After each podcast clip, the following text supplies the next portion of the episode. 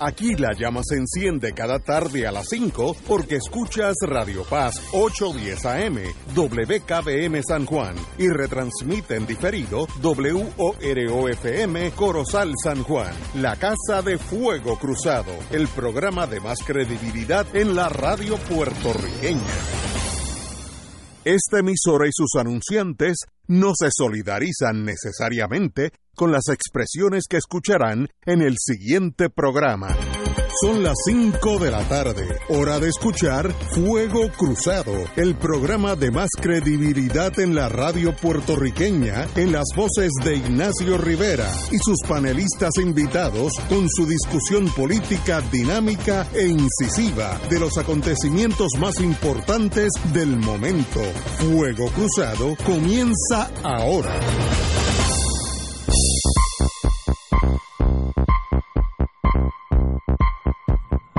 Muy buenas tardes, amigas, amigas. Thanks God it's Friday. Esta semana ha sido larga para mí, no sé por qué, pero anyway, tal vez los temas. Eh, tenemos, en, como de siempre, los viernes, en el teléfono el doctor, el doctor Cabanilla y Yello Ortiz Dalio también está en la línea, así que buenas tardes a los dos. Saludos. Doctor, dígame, ¿por dónde vamos? Eh, leí la prensa esta mañana, me asusté porque hay una, unas normas como de asustar a la gente. Eh, bueno, la página central del Nuevo Día es, como ir a un campo de guerra. O la persona que escribió eso no sabe lo que es un campo de guerra, o sencillamente el equivocado soy yo. Así que quíteme el miedo, quíteme el miedo. Adelante. Vamos, a empezar por, por las muertes. La, media móvil de muertes 11.6 eh, ayer 14, perdón, hoy 14 de, de enero y eso compara con 12.6 el 10 de enero, o sea que ha habido una pequeña disminución eh, en el número de muertes, pero todavía es muy prematuro para decir que está empezando a bajar la mortalidad. Sí estamos viendo en muchos casos eh, que están muriendo más de lo que uno esperaría. Pero vamos a hablar un poquito acerca de eso en un minuto. Lo que dice el periódico de hoy acerca del campo de batalla, obviamente es un poco exagerado, pero sí está la situación está bien bien difícil eh, en los hospitales en general. Yo diría que en prácticamente todos los hospitales, y es más bien eh, por el número de casos eh, que necesitan admitirse al hospital y que no hay suficiente no es que no hay suficientes camas, porque camas hay, lo que no hay es suficiente personal, eh, personal escasea para atender los pacientes, especialmente las enfermeras, y también están agotadas, así que eso puede lo que a lo que se refiere el artículo ese del nuevo día. La tasa de ocupación de la unidad de intensivo, por ejemplo, ayer estaba en 22%, o sea que 22 de cada 100 pacientes en, intensivo eh, están admitido a esa unidad de intensivo por causa del COVID. Eso compara con 18% el lunes pasado, o sea que, ha subido. Eh, y estamos en el punto más alto de septiembre del 2021. Eh, nunca habíamos tenido eh, una ocupación tan alta por pacientes de COVID en intensivo. Sin embargo, lo, positivo que hay de todo esto, que yo creo que nos está diciendo que hay luz al final del túnel, es que la tasa de positividad ha bajado de 35.93% eh, por ciento hoy, eh, comparado con 39.97 el lunes.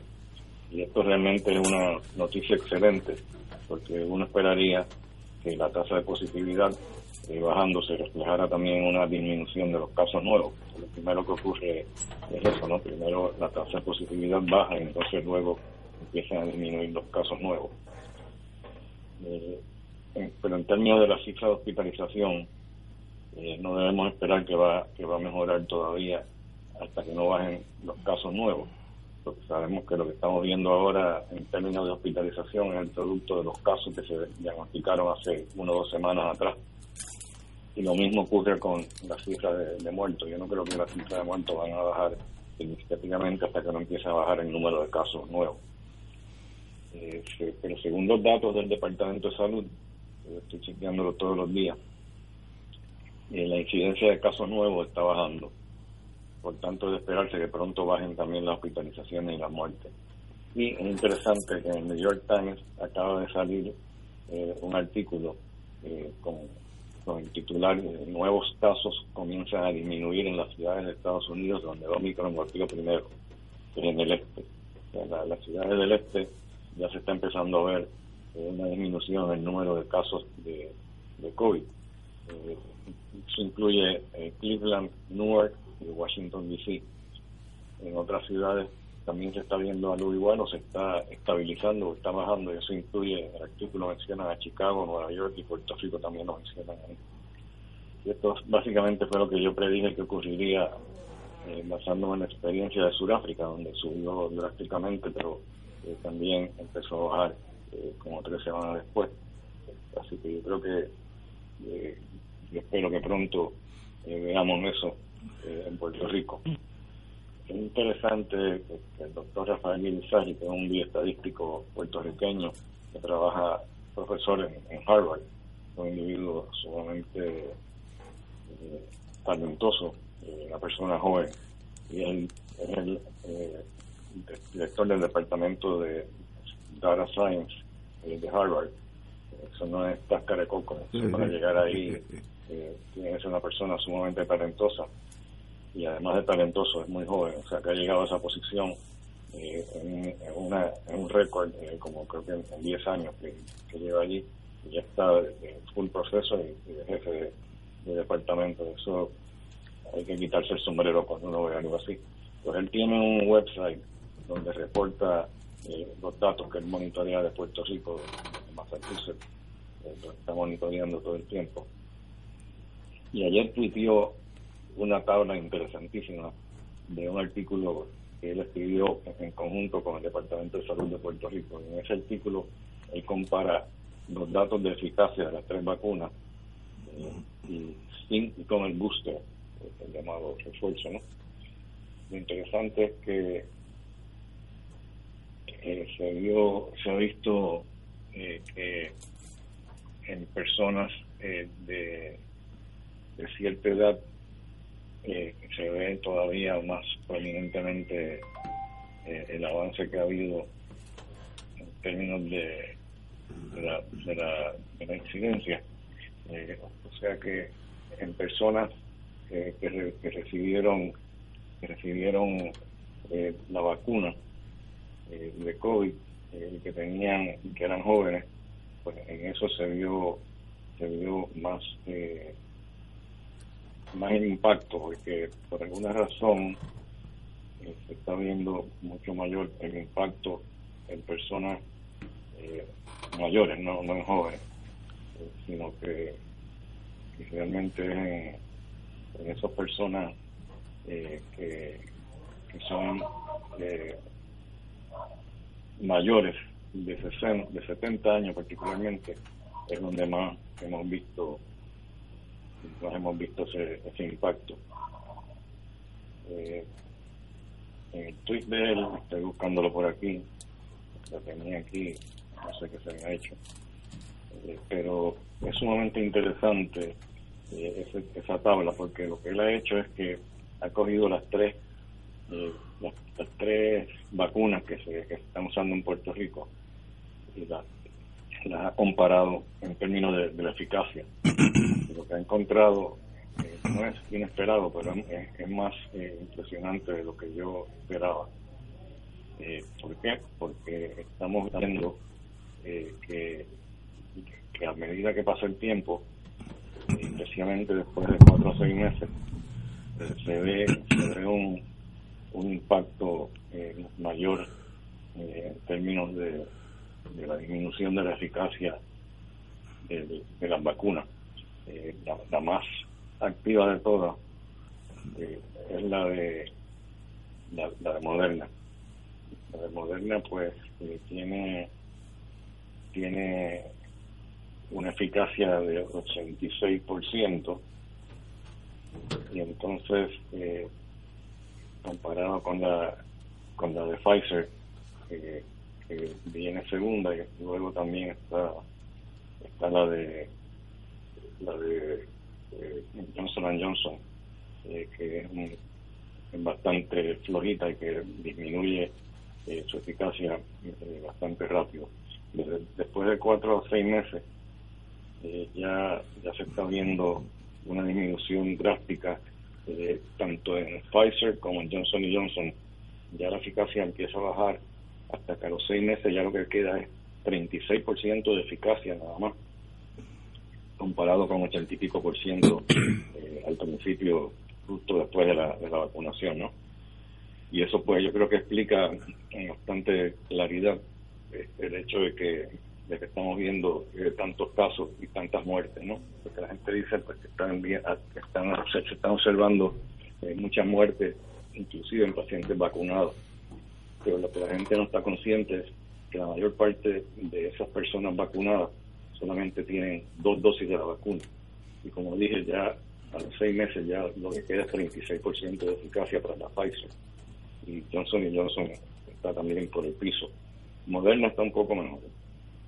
Moderna es una dosis más alta de la vacuna. Y por eso pues está durando más tiempo también. Pero lo interesante no es solamente eso, sino que después del booster, tanto de Moderna como Pfizer, eh, básicamente eh, la actividad o la eficacia de la, de, la vacuna regresa a su, a su base, o sea, regresa como si lo hubiese acabado de vacunar, 80 y pico por ciento de eficacia. Eso incluye eh, Johnson y Johnson, como dije, era flojita, pero después de después de, una, después de un refuerzo, ya sea con Moderna o con Pfizer, pues regresa la actividad a un 80 y pico por ciento. Así que eso es eh, evidencia directa eh, de que la, la, tercera dosis de la vacuna es importante. Claro, estos datos son cuando estaba la cepa delta, no sabemos cómo aplica eso a la Omicron, pero sospecho que también debe ser algo eh, parecido, ¿no? que la vacuna pues disminuye en eficacia, eh, posiblemente quizás hasta más eh, que con que con la, cepa delta. Así que eso es un dato que es sumamente interesante. también quería, quería mencionar algo más y es que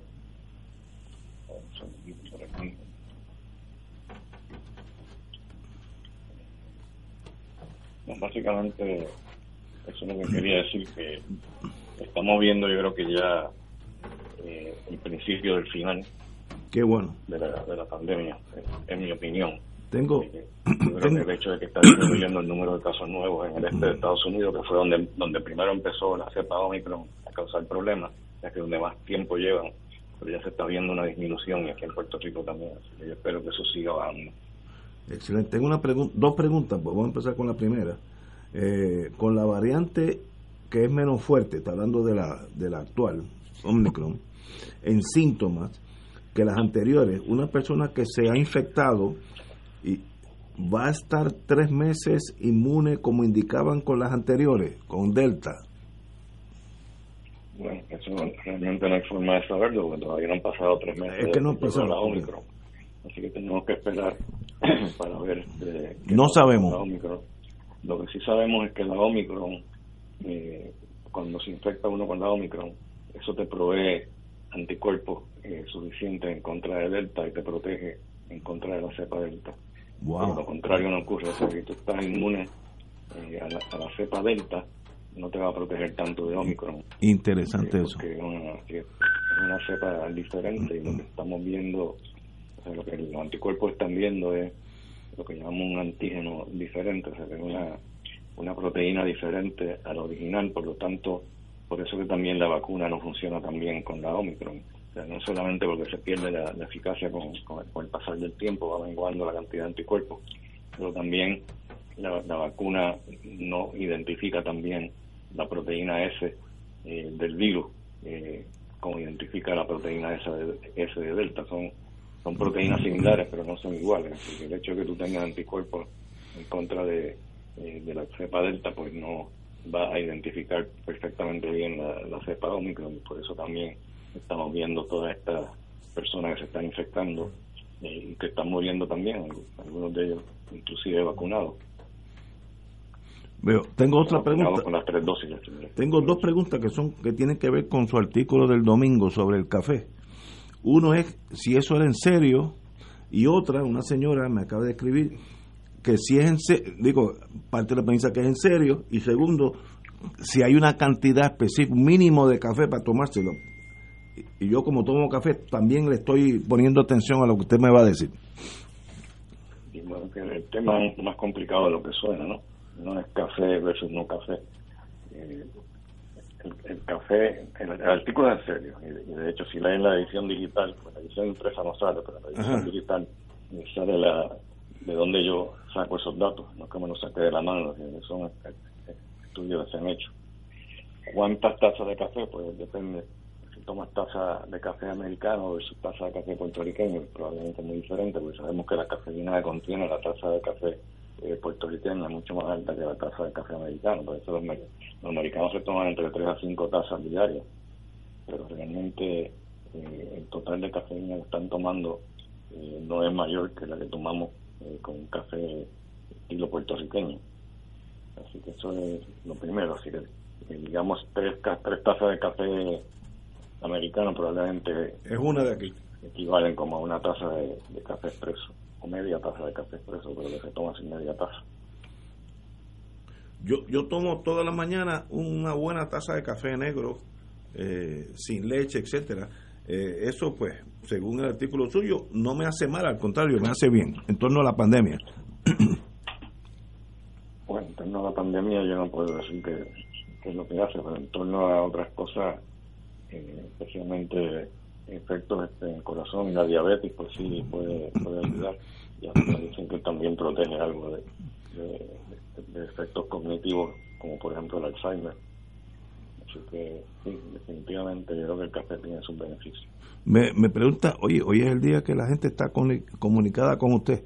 ¿Qué por ciento de no vacunados constituyen las 900 plus hospitalizados en Puerto Rico?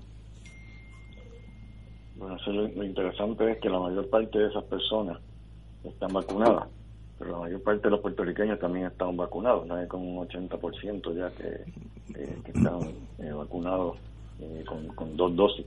Así que para considerarlo vacunado en esos estudios, pues tienen que haber recibido por lo menos dos dosis.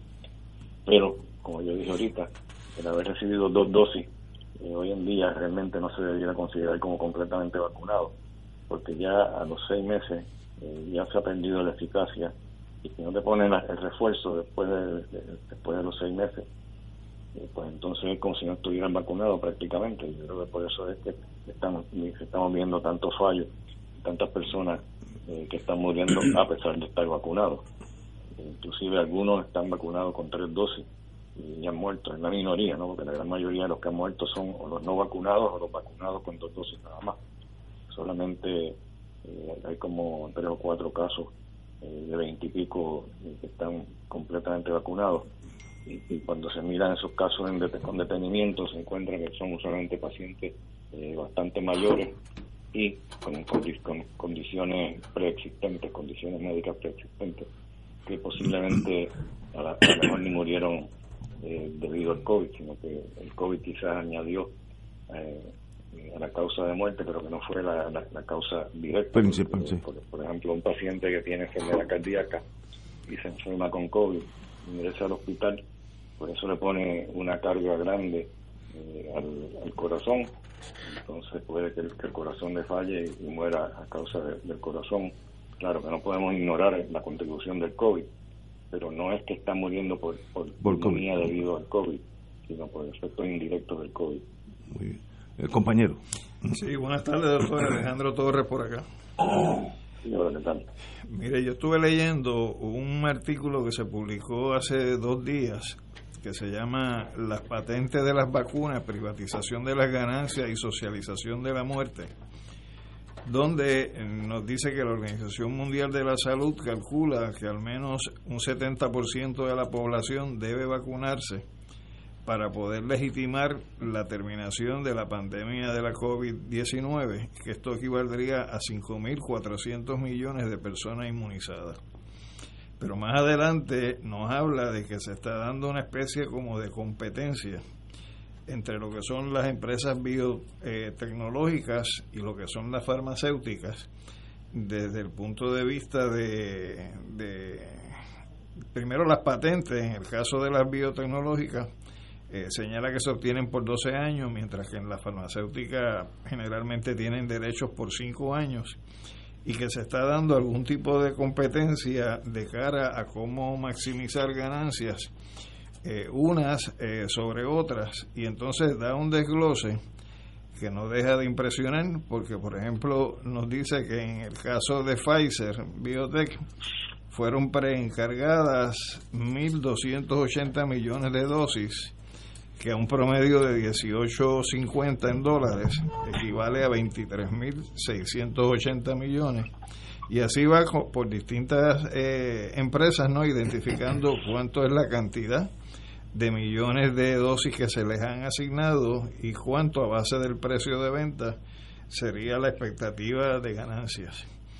Este, cuando yo leí esto me puse a pensar en lo que es la industria automovilística, donde sabemos que los carros eh, de batería han sido diseñados hace décadas, pero los que controlan el negocio, en este caso del petróleo, pues impiden que se pueda acceder a, ese tipo de tecnología más moderna que tiene un, incluso un impacto ambiental menor en aras de garantizar pues a través de la industria del petróleo pues el consumo de gasolinas y por lo tanto que no se avance en la dirección que uno podría esperar. Eh, me pregunto si en este caso eh, ese número de que se podría estar comenzando el final de la pandemia eh, por factores exógenos, ¿no? Podría interferir en que ese objetivo anhelado de todos nosotros, que es salir de la pandemia, pues pueda verse de alguna manera interrumpido o frustrado por la competencia, eh, por la acumulación de ganancias basadas en el factor pandemia. ¿Qué usted piensa de eso? Bueno, vamos por el principio. Eh, cuando dicen que hace falta 70% eh, de inmunización, eh, realmente estamos hablando de lo que se pensaba antes. Hoy en día se sabe que probablemente hace falta más, más del 80% de lo que llamamos para, para alcanzar la inmunidad de rebaño. Eso quiere decir que, las compañías eh, que, producen estas vacunas, pues realmente eh, todavía les queda bastante, eh, no por avanzar, sino a los gobiernos que les queda por avanzar para poder llegar a ese número, ¿no? Porque cuando estamos hablando, vamos a decir, 80% de inmunización para alcanzar la inmunidad de rebaño, yo creo que tenemos que hablar de vacunación eh, completa, con, incluyendo refuerzo. Y ahora mismo el refuerzo, solamente en Puerto Rico tenemos un 31% de las personas que son elegibles para recibir el refuerzo eh, que lo han recibido. Eh, así que eso hay que mantener eso en mente, o sea que todavía falta un montón. las compañías que producen estas vacunas, pues no hay duda que el objetivo principal de ellos no es ayudar a la humanidad, sino ayudar al, al bolsillo eh, de, la, de ¿no? Vamos a hablar en serio, o sea, no es que ellos no les, no, les satisfaga el tener un producto que es eficaz y que ayuda a disminuir la mortalidad, pero el bottom line, como dicen en Estados Unidos, no realmente no es eso. Realmente el bottom line es cómo está el precio de la, de la acción en el mercado, ¿no? Así que no hay duda que, que hay una competencia grande entre estas eh, compañías, por ejemplo, eh, Pfizer y Moderna, que ahora mismo eh, hay una que está demandando a la otra, no sé cuál es, por la cuestión del patente. Alegan que, que una se copió algo de, la otra, como son vacunas tan similares, pues son otras dos basadas en, ARN, pues hay un, hay un problema bastante serio ahí. Ahora, lo que yo no, no me queda claro es lo, lo, que, lo que tú dices en cuanto a cómo eso puede interferir eh, con, con la vacunación, o sea, cómo es que cómo es que eso va a interferir, o sea, el hecho de que estamos alcanzando, lo que están diciendo realmente que estamos que probablemente vamos a alcanzar la inmunidad de rebaño sin necesidad de las vacunas, eh, pero eh, eso es posible que ocurra, de hecho es muy posible, yo creo que lo que está ocurriendo en Sudáfrica. Mm. Ahora, no quiere decir eso eh, que ya está todo resuelto, ¿no? Porque probablemente va a haber otras cepas que van a, aparecer en el, en el horizonte, que, que van posiblemente a necesitar también eh, otra vacuna eh, o una vacuna eh, adaptada a, esa cepa. Ahora mismo eh, la Pfizer creo que es, que dijo que, que, en marzo iba a tener una vacuna específica en contra de Omicron en el mercado. Y eso pues eh, quizás tiene que ver con lo que tú dices, ¿no? Que realmente para de, aquí a marzo probablemente no va a hacer falta esa vacuna, porque ya vamos a estar inmunes, yo creo que en contra de, la cepa Omicron. Eso, eso es posible que, sí, pero no veo cómo ellos, eh, o sea, cómo, cómo las compañías como tal van a poder interferir con eso. O sea, lo que ellos quisieran, me imagino que es lo que están insinuando, es que no existiera la inmunidad natural, o sea, que la gente no creara anticuerpos y que estuvieran que, en, contra de, la infección. Pero eso no va a ocurrir, eso, eso no hay forma de que ellos interfieran con eso. La, inmunidad va a ocurrir, eh, lo quieran o no lo quieran las compañías farmacéuticas. Wow. Compañero Román. Saludos, doctor. Buenas tardes. Edgardo Román de este lado. Saludos también a los compañeros de, panel. Leía en la BBC eh, una noticia que me llamó mucho la atención porque tiene que ver con lo que está pasando precisamente en este momento aquí en Puerto Rico. Era una noticia de Panamá y del servicio que se provee eh, desde los profesionales de la enfermería en Panamá eh, y las quejas que ha habido en términos de, la ausencia de un respaldo económico para esos profesionales que estaban ya eh, agotados, agobiados para más de los países que mayor cantidad de muertos eh, y de contagios ha tenido, eh, particularmente la región de Centroamérica.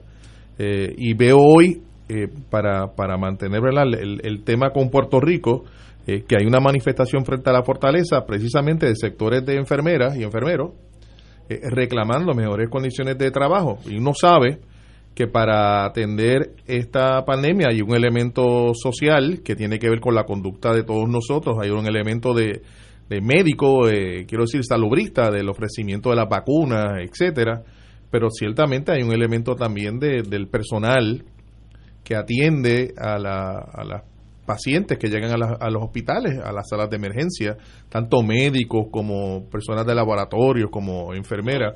Eh, y ciertamente la, la, situación de la pandemia ha mostrado, ha ilustrado eh, que las condiciones de trabajo en los hospitales no son las mejores para unos sectores que proveen servicios eh, e importantes, como son el caso de los enfermeros y la y, la, y las enfermeras. Creo, creo que ese elemento hay que también echarle un ojo si queremos detener la, la pandemia de manera tal de que el problema eh, eh, que ocurra como usted ya ha anticipado, no sea eh, el, asunto de falta de, de camas, sino falta de personal en los hospitales, porque los salarios no siempre son los más adecuados. Ahí existe la alternativa, la posibilidad de emigrar y las condiciones de trabajo de muchos de los de las personas que trabajan en los hospitales son duras, son difíciles, de jornadas un tanto prolongadas.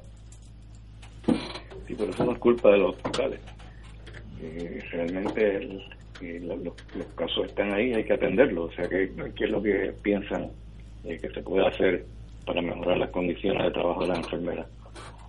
Pues precisamente una de las cosas que se puede hacer es aumentarles el sueldo. Y precisamente ahora pues te va, van a dar este un, bono eh, bastante generoso para las enfermeras, para personal paramédico que gane menos de 50 mil dólares al año Así que eso puede ayuda un paso adelante, pero no veo que se pueda hacer aparte de eso. Eh, hay, una pregunta que le hicieron aquí al compañero, eh, vuelve para atrás para que eh, la voy a leer. ¿El alto número de contagios aumenta el riesgo de más variantes? Buena pregunta, yo no sé. Diga usted. Sí, sí, definitivamente, por eso es que se, se está insistiendo ese tiempo de que si queremos parar este asunto de que ocurran tantas mutaciones, lo primero que hay que hacer es inmunizar a la gente, ¿no? Porque el virus cuando muta es cuando se replica, para cuando infecta a alguien y se replica, ahí es donde vienen las mutaciones, cuando empieza a reproducir su, su, su, ARN, su material genético, pues ahí es donde vienen los, los cambios en, los genes, eh, que, que, es lo que llamamos la mutación, ¿no? Y que si podemos parar el número de infecciones, por lo menos disminuir el número de infecciones a nivel mundial, pues eso sería un adelanto porque yo creo que entonces van a disminuir el número de mutaciones. y fíjate que las variantes estas que han surgido recientemente eh, han sido en países que tienen eh, muy poca vacunación en muchos casos. Por ejemplo, la, última esta, la, Omicron, eh, esta viene de, Sudáfrica. La Delta vino de la India, donde también el porcentaje de vacunación era bajísimo. Y tuvieron una, una epidemia inmensa. Y yo creo que de tanta gente que se infectó, pues ahí surgió, la mutación esta. Interesante. Eh, Yello, Ortiz, Dalio. Saludos, saludos a los panelistas y saludos, doctor. Más, más que una pregunta, un comentario para añadir a lo que lo que decía el compañero Román. Una variable de eso es que yo he escuchado esta mañana eh, a dos enfermeros eh, quejándose no de las condiciones de trabajo, sino quejándose de que no tienen trabajo, de que los hospitales eh, no están contratando el personal que se necesita, más allá de lo que ya tienen y que por eso es que el personal que está trabajando está más, más que explotado y es que en los hospitales podrían, porque el personal aparentemente existe y no se están contratando y ellos daban sus ejemplos, ellos mismos estaban sin trabajo.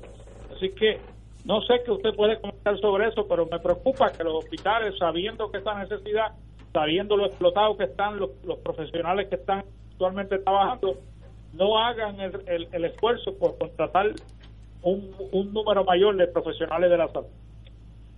Sí, eh, he escuchado eso, sin embargo, eh, yo lo que he estado oyendo era exactamente lo contrario. Eh, por lo menos en el auxilio mutuo hemos estado buscando enfermeras y, es difícil conseguirlas. muchas de ellas se han ido para Estados Unidos, donde las condiciones de trabajo pues son mejores en el sentido que le pagan mucho más, pero no son mejores en el sentido de que van a tener menos casos, porque allá también las cosas están terribles, ¿no? La, mortalidad y el número de casos en Estados Unidos es mayor que en Puerto Rico, es mayor que en España, eh, así que no, no, veo realmente eh, cómo es que llega a esa conclusión, pero yo imagino que ellos tendrán sus datos y, no quiero decir que eso no es cierto sin, sin, ver esos datos, ¿no? Porque eh, quizás este ha llegado el momento en que los hospitales a lo mejor no están contratando enfermeras, quizás porque no, no les alcanza el dinero, pues, es una posibilidad, no estoy diciendo que eso es lo que está ocurriendo, yo nunca he oído eso en el auxilio, que eso sea lo que está pasando, pero es posible, ¿no? Si, si, hay este, los hospitales están eh, bastante vacíos, porque el hecho de que, de que hay muchos pacientes con COVID no quiere decir que los hospitales estén llenos. Eh, la mayor parte de, los hospitales tienen eh, una, una cantidad significativa de camas vacías porque solamente eh, tenemos como un 45 eh, por ciento, creo que es como un 50 por ciento de ocupación, o sea que hay un montón de camas vacías y con esas camas vacías pues si no hay si no hay este, ingresos pues tampoco hay, dinero para el hospital, o sea que es lo que yo pienso que quizás está pasando, pero, habría que preguntarle realmente a los administradores del, hospital, quizás eh, el doctor Pla, el presidente de la Asociación de Hospitales, a lo mejor puede darles datos en cuanto a eso.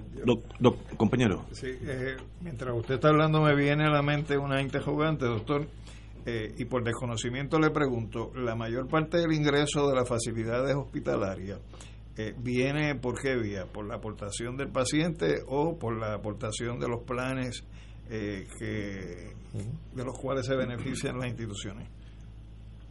¿Quieres que te diga de dónde viene una gran porción de los ingresos del hospital auxilio mutuo.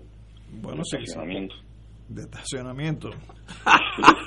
usted, sabe que la, la, pregunta me surge porque si la fuente de ingresos de un hospital en Puerto Rico viene, digamos, de compañías aseguradoras, este, pues ese mismo tipo de ingresos uno debería suponer se podría estar dando en los Estados Unidos. Entonces, si es así, que el ingreso tiene una fuente común, ¿por qué hay tanta disparidad en términos de cuánto se le paga a un empleado o un trabajador de la salud en Puerto Rico vis a vis cuánto se le paga en los Estados Unidos? Sí, no, porque en Estados Unidos los, seguros pagan muchísimo más que en Puerto Rico. Sí. Ah, pero mucho más. Y claro, que, eh, incluyendo Medicare. Medicare, que supone que es un plan eh, uniforme Eh, realmente lo que nos paga a nosotros en Puerto Rico es mucho menos que en Estados Unidos. Parece que valemos menos. Los otros planes. Sí, sí. eso, es, eso es decir que América de Beautiful, es, la es vida para de un América. puertorriqueño, No, es para América. tiene un valor distinto Sí. a la vida de, de un estadounidense. Eh, doctor, le hemos tomado hoy mucho más tiempo, 10 minutos más de lo usual. Se lo, lo, lo necesitábamos porque ya tengo dos amigos, entre ellos Rafi Anglada, que le dan las gracias por eh, analizar las cosas desde el punto de vista científico y no irnos al enfoque apocalíptico que uno oye en la radio y, y- Sí. y personas que se- salen entre entre de, de la nada como expertos. Yo oí hasta un naturista decir un montón de estupideces hace unos días, eh, que hasta yo me doy cuenta, mete si usted, si lo oye, pues, se- eh, se- le, le- le caería mal la cena. Pero un privilegio, doctor, nos hablamos el lunes si Dios quiere. Un abrazo. Hasta luego. ¿Cómo no? Señores, vamos a una pausa, amigos. Fuego Cruzado está contigo en todo Puerto Rico.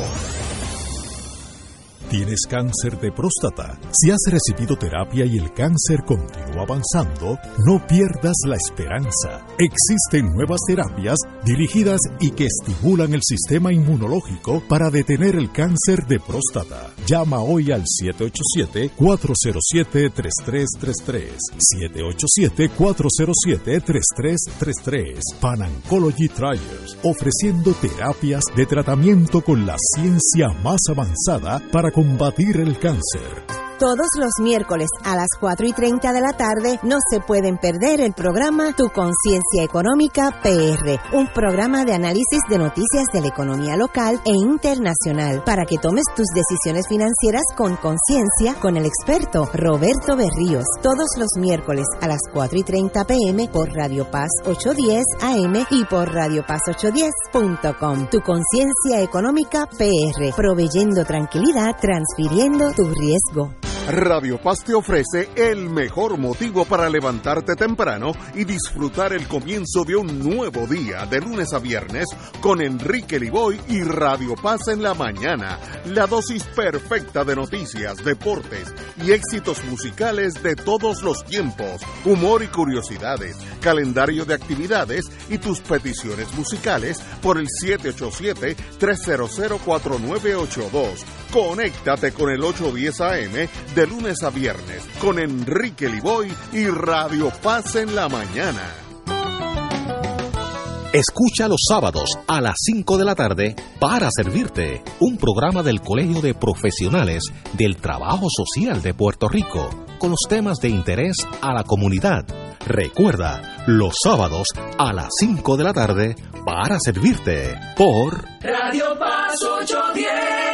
La Comisión Arquidiocesana de Liturgia invita al taller de formación para coordinadores de grupos de monaguillos a llevarse a cabo de manera presencial el sábado 29 de enero a las 2 de la tarde en la parroquia María, Madre de la Misericordia, localizada en la avenida Santa Ana 150 en alturas de Torrimar, Guaynabo. Se llevará un estricto protocolo de protección contra el COVID-19. Para más información, llame al 787-789-0090. Acompaña al Padre Milton a la peregrinación en la Tierra Santa y Jordania del 3 al 17 de noviembre del 2021 o del 6 al 20 de febrero del 2022. Visitaremos las ciudades de Jerusalén, Belén, Betania, Jericó, Eilat, el Mar Muerto, Masada, Qumran, Tiberiades, Tatja, Cafarnaún, Caná de Galilea, Jafo, Cesarea Marítima, Tel Aviv y Cesarea de Filipo. En Jordania iremos a Petra. Celebraremos la misa en los lugares santos y renovaremos nuestras promesas bautismales en el río Jordán. Marca ahora y reserva tu espacio llamando a Puerto Rico Viaja al 787-918-8989. Solo para vacunados. Ciertas restricciones aplican. Nos reservamos el derecho de admisión.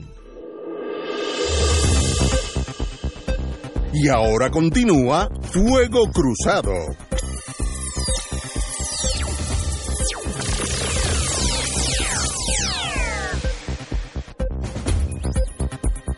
Amigos, como estamos en el plano de la pandemia y assorted eh, tragedies, el Tribunal Supremo ayer, Tribunal Supremo de Estados Unidos, ayer decidió sobre este aspecto de la si el si el gobierno federal puede bajo OSHA ordenar la vacunación que sea compulsoria para, como norma del trabajo, etcétera, etcétera.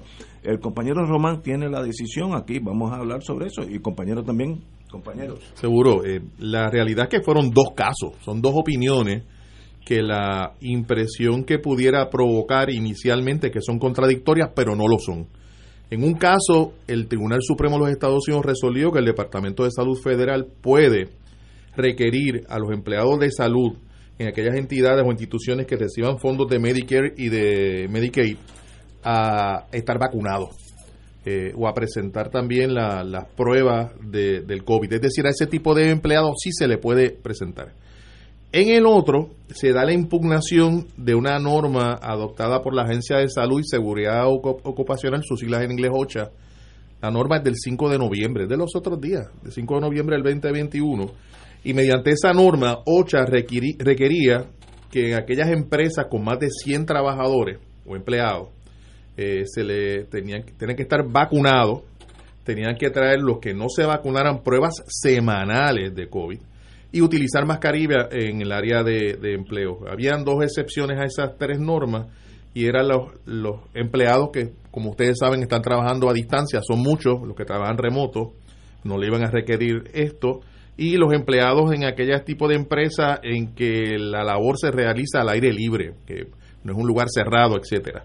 Pero esos son los menos. Bueno, esa norma de OCHA iba a afectar a 84 millones de trabajadores y trabajadoras. Eh, y se da una impugnación de varios estados, de varias entidades que agrupan eh, eh, asociaciones de, empresarios, etcétera, y el, el asunto luego de varios trámites y de ir a más de un circuito de apelaciones, llega al Supremo y el Supremo, en una decisión dividida 6 a 3, interesante Ignacio, la decisión o la opinión del Supremo. No está firmada por ningún juez, una decisión o una opinión per curiam. Eh, pero de esos eh, jueces del Tribunal Supremo, los seis nombrados por presidentes republicanos se pusieron de acuerdo, los tres nombrados por presidentes como Clinton y Obama, demócratas, eh, radican entonces y presentan una opinión disidente. Y lo que se resuelve en este caso es que básicamente eh, la, Agencia de Salud y Seguridad Ocupacional, conforme a lo que piensa la mayoría, no tiene la facultad en ley de imponerle a las, a las oficinas, a los lugares de empleo de más de 100 trabajadores, el requerir la vacunación, la prueba de COVID o el uso de, de, de mascarilla. Es un asunto, como dirían, estrictamente de derecho administrativo en términos de la facultad que, que se pueda tener. Un comentario final para quienes estén más interesados en el, en el texto de la opinión y en un análisis que me parece que está muy bueno. El profesor Charles Seno, profesor de Derecho Laboral de la Universidad Interamericana y presidente de la Comisión de Derecho Laboral del Colegio de Abogados y Abogadas de Puerto Rico y, de, y esa comisión han hecho un análisis muy bueno que está, está eh, preparado, presentado en las redes sociales. Lo pueden encontrar en la página de Facebook del colegio, en la página de Facebook de la Comisión de Derecho Laboral, en donde esencialmente de lo que se habla es de esto, de que la determinación del Tribunal Supremo de los Estados Unidos en cuanto a prohibir la implementación de las normas de OCHA eh, va está sustentada o está dirigida a cuestionar la capacidad, la facultad de la agencia en hacerlo y no en la validez, eh, no tampoco en, en, la conveniencia de que se requieran vacunas. De hecho, la decisión no aplicaría a aquellos negocios que voluntariamente lo requieran a sus empleados, eh, como, como lo hemos visto en, en el plano, digamos, universitario. Eh, recuerdo que el séptimo circuito atendió ese asunto, una universidad en el área de Indiana lo requirió, tanto empleados como a estudiantes, y se ha sostenido esa determinación. y por tanto, el asunto que ha provocado una discusión muy grande y se ha identificado como un detente a las medidas que el presidente Biden ha hecho en Estados Unidos para atender la propagación del, del, virus. Hay que mirarla desde la óptica concreta y específica. Son nueve páginas nada más lo que no se recoge esta, esta opinión.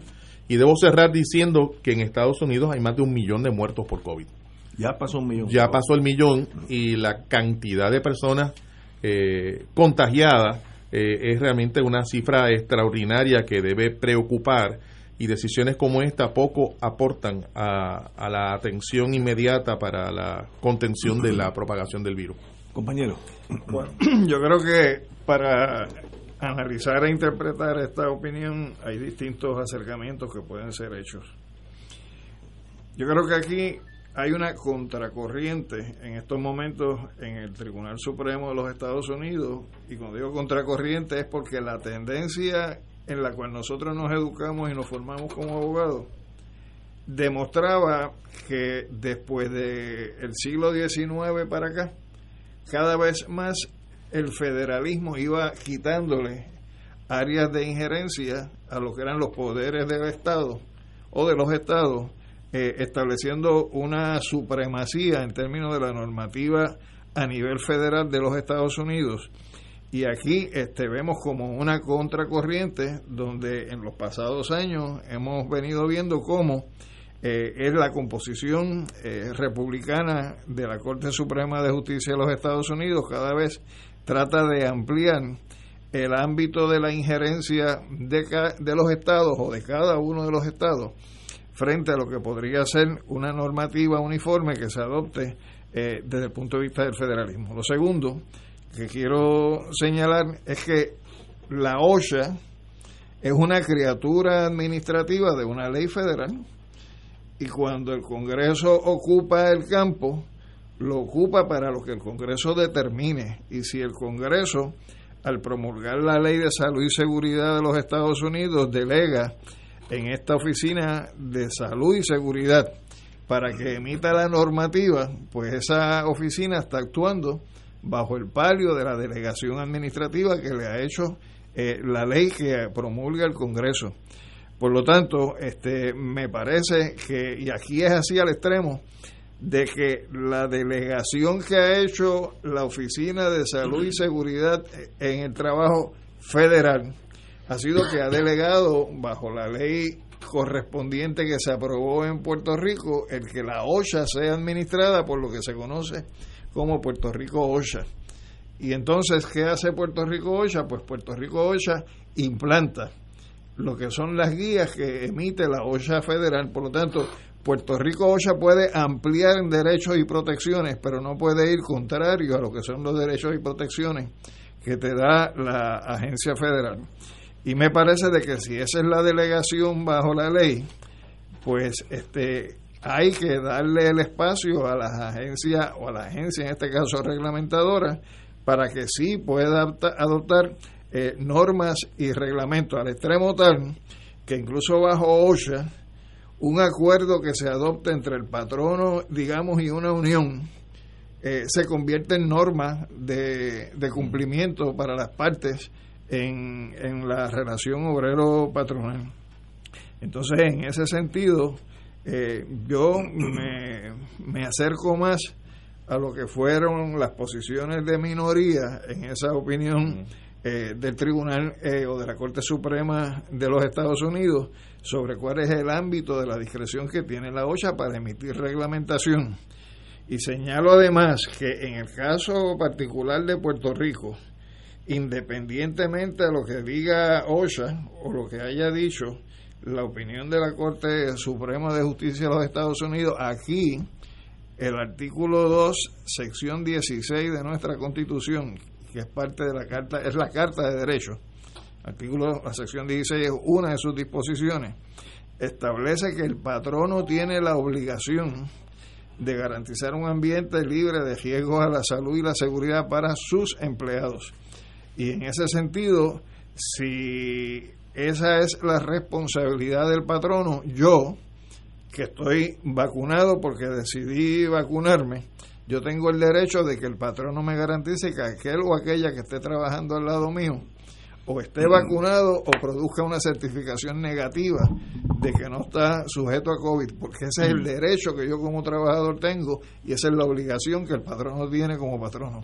Entonces, en ese sentido, eh, me parece que dentro de lo que señala el profesor Seno, que es que hay un ejercicio de police power que tiene, que es poder de razón del Estado, que tiene en este caso el Estado para emitir reglamentación, que también tiene como base la sección 19 del artículo 2, que dice que se el Estado tiene la facultad para aprobar leyes en protección de la vida, la salud y el bienestar del pueblo, la normativa de requerirle a los patronos en Puerto Rico que garanticen a través del mecanismo de la vacunación o la certificación de negativa de que la persona no está expuesta eh, al COVID, eh, es una norma que debe prevalecer eh, incluso bajo el escrutinio jurídico de quien la impugne.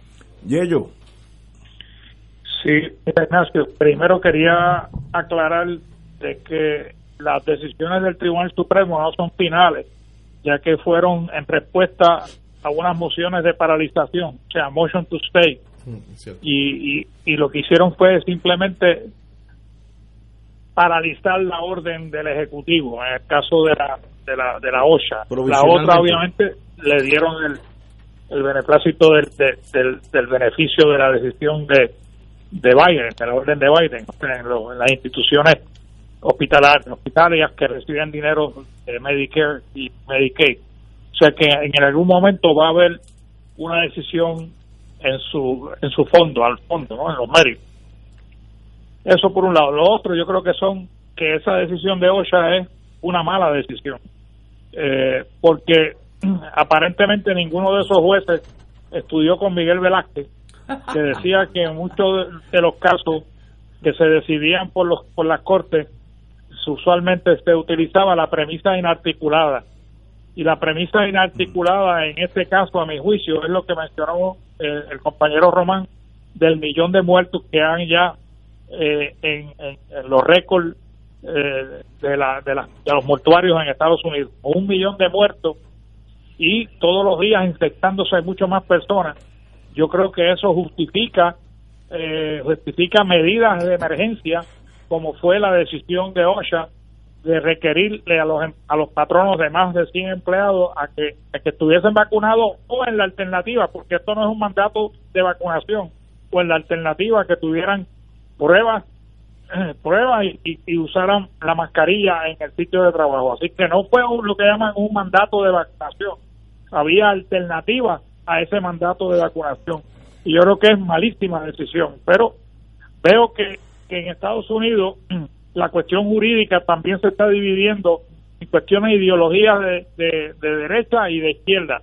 Porque tú ves que los seis jueces del Tribunal Supremo que decidieron paralizar la orden de Biden eh, o de OSHA en ese sentido son de derecha todos, mientras que los jueces que estuvieron a favor de la decisión de, de Biden y de OSHA son jueces de izquierda, vamos a decirlo de esa manera, y que se ha polarizado inclusive las decisiones judiciales de la por, por el ámbito político que está existiendo y el ambiente político que está existiendo en los Estados Unidos locales malísimo, ¿no?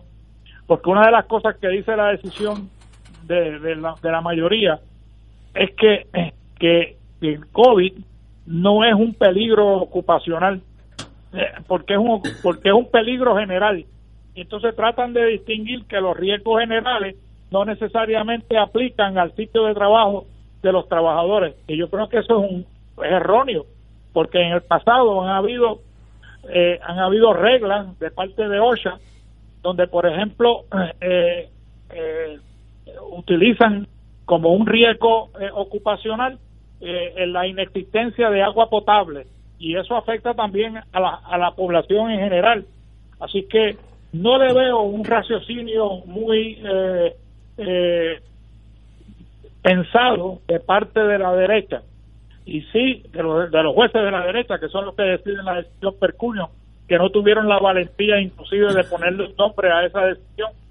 Así que veo veo que Estados Unidos como que retrocede en eso de unidos, Estados Unidos retrocede en lo de unidos y está tal, todo el mundo tirando por su lado.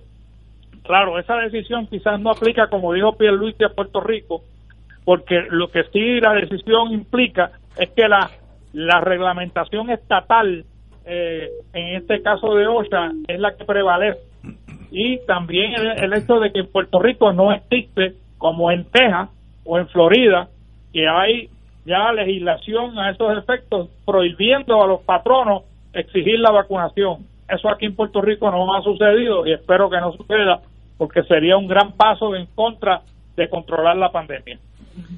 Yo, yo lo que veo, no, no discrepo de ustedes, estoy analizando el cambio de visión de lo que es la nación americana. Yo ayer leí un caso de Wisconsin donde una persona es convicta por pensión alimentaria cuando tiene veintipico años.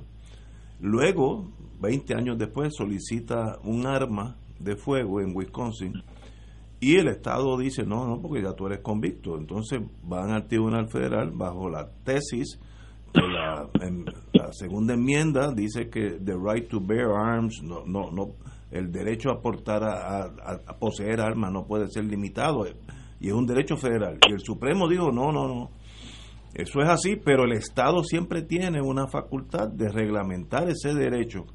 Y esto, esto esta decisión de OSHA es en el mismo plano donde veo los estados en los próximos 10, 15 años adquiriendo más jurisdicción y menos jurisdicción cedida por el Tribunal Supremo Federal en torno a la Unión Americana. Así es que si seguimos por ese rumbo, vamos a terminar en, otra guerra civil. No, no, en los artículos de confederación. sí, en una guerra civil. No, pero no hay que llegar a la guerra. Terminamos en los artículos de confederación, que así fue como empezó ese país. Pero, pero ese, ese swing, ese, ese, cambio de visión es porque el Tribunal Supremo hoy en día es de republicanos y conservadores y en, Estados Unidos hay mucha gente que no quiere que los federales se metan con sus estados. El caso más claro es Texas. En Texas casi hay un, un rechazo inconsciente a nada federal. Bueno, tan es así que Texas no está conectado eléctricamente con ningún otro estado para que no haya jurisdicción este, federal. Por tanto, cuando, cuando tuvieron problemas en Texas, se lo tuvieron que chupar solitos porque no podían conectar con los, con los estados que están al lado. Y eso es así y eso lo veo venir, no necesariamente son buenas noticias, porque entonces los estados se van a trincherar en sus creencias y van a haber aberraciones. Me vienen a la mente Mississippi, Alabama, que tal vez no son de los estados más avanzados en torno a la, la vida social entre los seres humanos y si van tomando más y más poder, se le va a hacer la vida a aquellas minorías en esos estados más difícil. Eso es, estoy exagerando tal vez, pero ya veo dos, dos casos que tienen van por ese por esa avenida y sencillamente pues como diríamos en inglés, changing times, los tiempos que cambian, para bien o para mal, eso lo veo. Es que tú usas la palabra abejación, pero no necesariamente. Este, estamos hablando de algo negativo. Porque, por ejemplo, hay múltiples países, estados políticos, eh, y podemos utilizar el caso de España, donde hay comunidades autónomas, donde se delimitan unas competencias para el gobierno central y unas competencias para las provincias o los estados que configuran ese estado nacional y pueden pueden coexistir en armonía. O sea, no, es un elemento aberrante, es un, evento que es parte de, la cotidianidad en la vida política a escala global. Pero eso, la década de los 60, 70, fue hacia más poderes centralizados. Ese es el federalismo americano. y ahora vamos para Por eso es que digo que es una contracorriente, pero no tiene que ser una vejación. Ni buena ni mala. Si, si uno es tejano, pues allá viven, si fuera por ello, vivía solito, sin el gobierno federal. Eh, allá hay hasta celos cuando hay redadas. Los estatales, los Texas Rangers, no permiten que los federales entren. Es una cosa que aquí no pensaríamos en eso. eso un, jamás. un brinquito y cruza la frontera estadounidense hacia Canadá, entra en Quebec y te vas a encontrar que hay una aduana franco-canadiense con una aduana anglo-canadiense, una inmigración franco-canadiense con una inmigración casi autónomos. Por eso, y funcionan. Funcionan. No son abejaciones. Eh, pero le tengo miedo a Mississippi y ah, Alabama porque son los muchachos, tú sabes cómo son. Vamos a una pausa, son las seis de la tarde. Fuego Cruzado está contigo en todo Puerto Rico.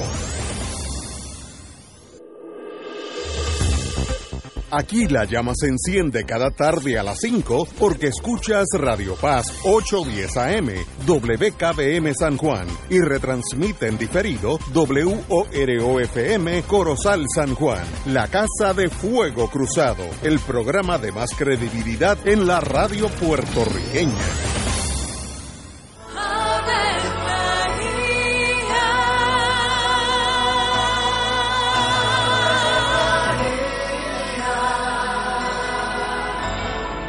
El ángel del Señor anunció a María. Y ella concibió por obra del Espíritu Santo. Dios te salve María, llena eres de gracia, el Señor es contigo. Bendita tú eres entre todas las mujeres, y bendito es el fruto de tu vientre Jesús. Santa María, Madre de Dios, ruega por nosotros pecadores, ahora y en la hora de nuestra muerte. Amén. He aquí la esclava del Señor. Hágase en mí según tu palabra. Dios te salve María, llena eres de gracia, el Señor es contigo. Bendita tú eres entre todas las mujeres, y bendito es el fruto de tu vientre Jesús. Santa María, Madre de Dios, ruega por nosotros pecadores, ahora y en la hora de nuestra muerte. Amén. Y el Verbo se hizo carne. Y habitó entre nosotros. Dios te salve María, llena eres de gracia, el Señor es contigo. Bendita tú eres entre todas las mujeres, y bendito es el fruto de tu vientre Jesús. Santa María, Madre de Dios, ruega por nosotros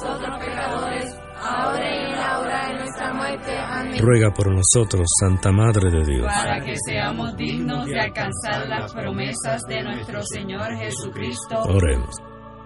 Derrama, Señor, tu gracia sobre nosotros, que por el anuncio del ángel hemos conocido la encarnación de tu Hijo, para que lleguemos por su pasión y su cruz a la gloria de la resurrección, por Jesucristo nuestro Señor. Amén. Gloria al Padre, al Hijo y al Espíritu Santo. Como era un principio,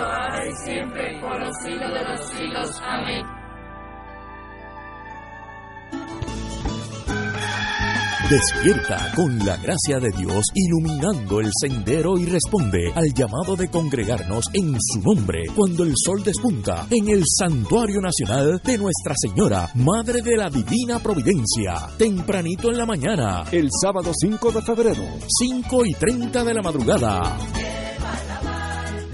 para otra misa de madrugadores, la celebración eucarística que se ha convertido en tradición y fuente de bendiciones para la familia católica. Por motivo de la pandemia, se practicará el distanciamiento físico recomendado y el uso obligatorio de mascarillas. Se llevarán a cabo confesiones previo a la Santa Misa. Participa en este encuentro mensual y comienza el fin de semana en paz y renovado, asistiendo o escuchando la transmisión en directo. Misa de madrugadores por Radio Paz 810 AM o Radio Paz 810.com y Oro 92.5 o Radio Oro FM.com. Info santuario de la providencia.org 787-646-9448. Y ahora continúa Fuego Cruzado. Tenemos en la línea al licenciado Eddie Olivera de AARP que nos va a hablar algo importante sobre la prevención de fraude. Así que aquellos que tenemos una que otra cana, vamos a ponerle atención al compañero Olivera. Muy buenas tardes, compañero. Muy buenas tardes y feliz año. Un gusto estar con ustedes aquí. Muchas gracias. Diga usted. Mira, lo que pasa es que en, en, en el pasado mes de diciembre, la, la, la Comisión Federal de Comercio, el Federal Trade Commission, que es el, la entidad a nivel de la jurisdicción federal que trabaja con todo este asunto de prevención de fraude y robo de identidad, publicó un estudio de cómo se había eh, eh, triplicado prácticamente el comportamiento de fraude y robo de identidad la, la pandemia del COVID. Eh, esto, ha levantado mucha preocupación en organizaciones como la nuestra, dado que los adultos mayores, eh, según ese estudio y otros estudios que se han hecho en el pasado, son las víctimas más comunes de este tipo de esquemas eh, y particularmente en las cifras eh, pertinentes a Puerto Rico eh, de este estudio que les he citado eh, prácticamente estamos hablando una pérdida de sobre un millón de dólares en términos de si se sumara la totalidad del dinero que ha perdido la gente eh, en el caso de nuestra jurisdicción se, ha, se han duplicado durante eh, el 2019 y el 2020 eh, los casos de fraude y eso es los casos reportados. Imagínense los casos que no han sido reportados. Eh, y esto pues obviamente se debe a que como consecuencia de la pandemia hay muchas personas que están viviendo, ¿verdad? En su mayoría solas en su hogar, en aislamiento. Eh, también están accediendo más a las redes sociales y al Internet para llevar a cabo. Sus actividades de comunicación, de socialización. Y esto pues lo que hace es que abre un flanco de ataque, ¿no? De parte de los estafadores, dado que pues ya sea por vía telefónica lo llama usted en su hogar, usted vive solo, pues usted tiene la, la inclinación a atender estas llamadas telefónicas y a veces a dar más información de la necesaria o, ya sea porque entra al internet o alguna red social y se encuentra con algunos de estos individuos que se hacen pasar por personas que tienen eh, su mejor interés en mente, pero realmente no es así. Eh, la idea es eh, robarle esa información confidencial para luego utilizarla y llevar a cabo lo que llamamos robo de identidad, que es tomar los datos personales de alguien para llevar a cabo negocios y hacer compromisos económicos a cambio de esa persona, lo cual al individuo, a la víctima, le termina significando eh, pérdidas significativas. Entonces nosotros en ERP lo que hemos hecho para en respuesta a esto, Ignacio, es que eh, estuvimos en, en, esta época de fiesta eh, produciendo un especial que vamos a estar transmitiendo eh, a partir de esta noche a las 9 de la noche y a lo largo de una semana por el canal 13, titulado Fiestas sin fraude. Fiestas la idea es presentar este tema de una manera entretenida, amena, que las personas puedan recibir el mensaje, entender. Así que vamos a tener no solamente talleres con expertos sobre el tema, sino también algunos pasos de comedia y, y, un poquito de música y entretenimiento, pero todo centrado en lecciones y, aprendizajes sobre este tema de prevención de fraude y probabilidad. Eso es hoy, Canal 13, ¿a qué hora? Eso es esta noche a partir de las 9 de la noche. 9, muy bien. Ah, sí, de las 9, pero se va a estar transmitiendo, entiendo, en repetición eh, a lo largo de varios días eh, hasta la semana próxima. Así que le, le, pedimos que se mantengan pendientes a nuestra página de Facebook, AARP Puerto Rico, AARP PR, para que entonces tengan todos los horarios eh, que se va a transmitir. Pero comenzamos hoy con ustedes, el Canal 13, a partir de las 9. Excelente, Eddie, compañero Olivera, a sus órdenes aquí y lo que necesite en torno a AARP, sabe que tiene la puerta abierta. Ay, caramba, muy agradecido. Feliz año 2020, lo mejor para ustedes y gracias por siempre mantener eh, informado al pueblo de Puerto Rico. Muchas gracias. Saludos. Vamos. Bueno, continuamos.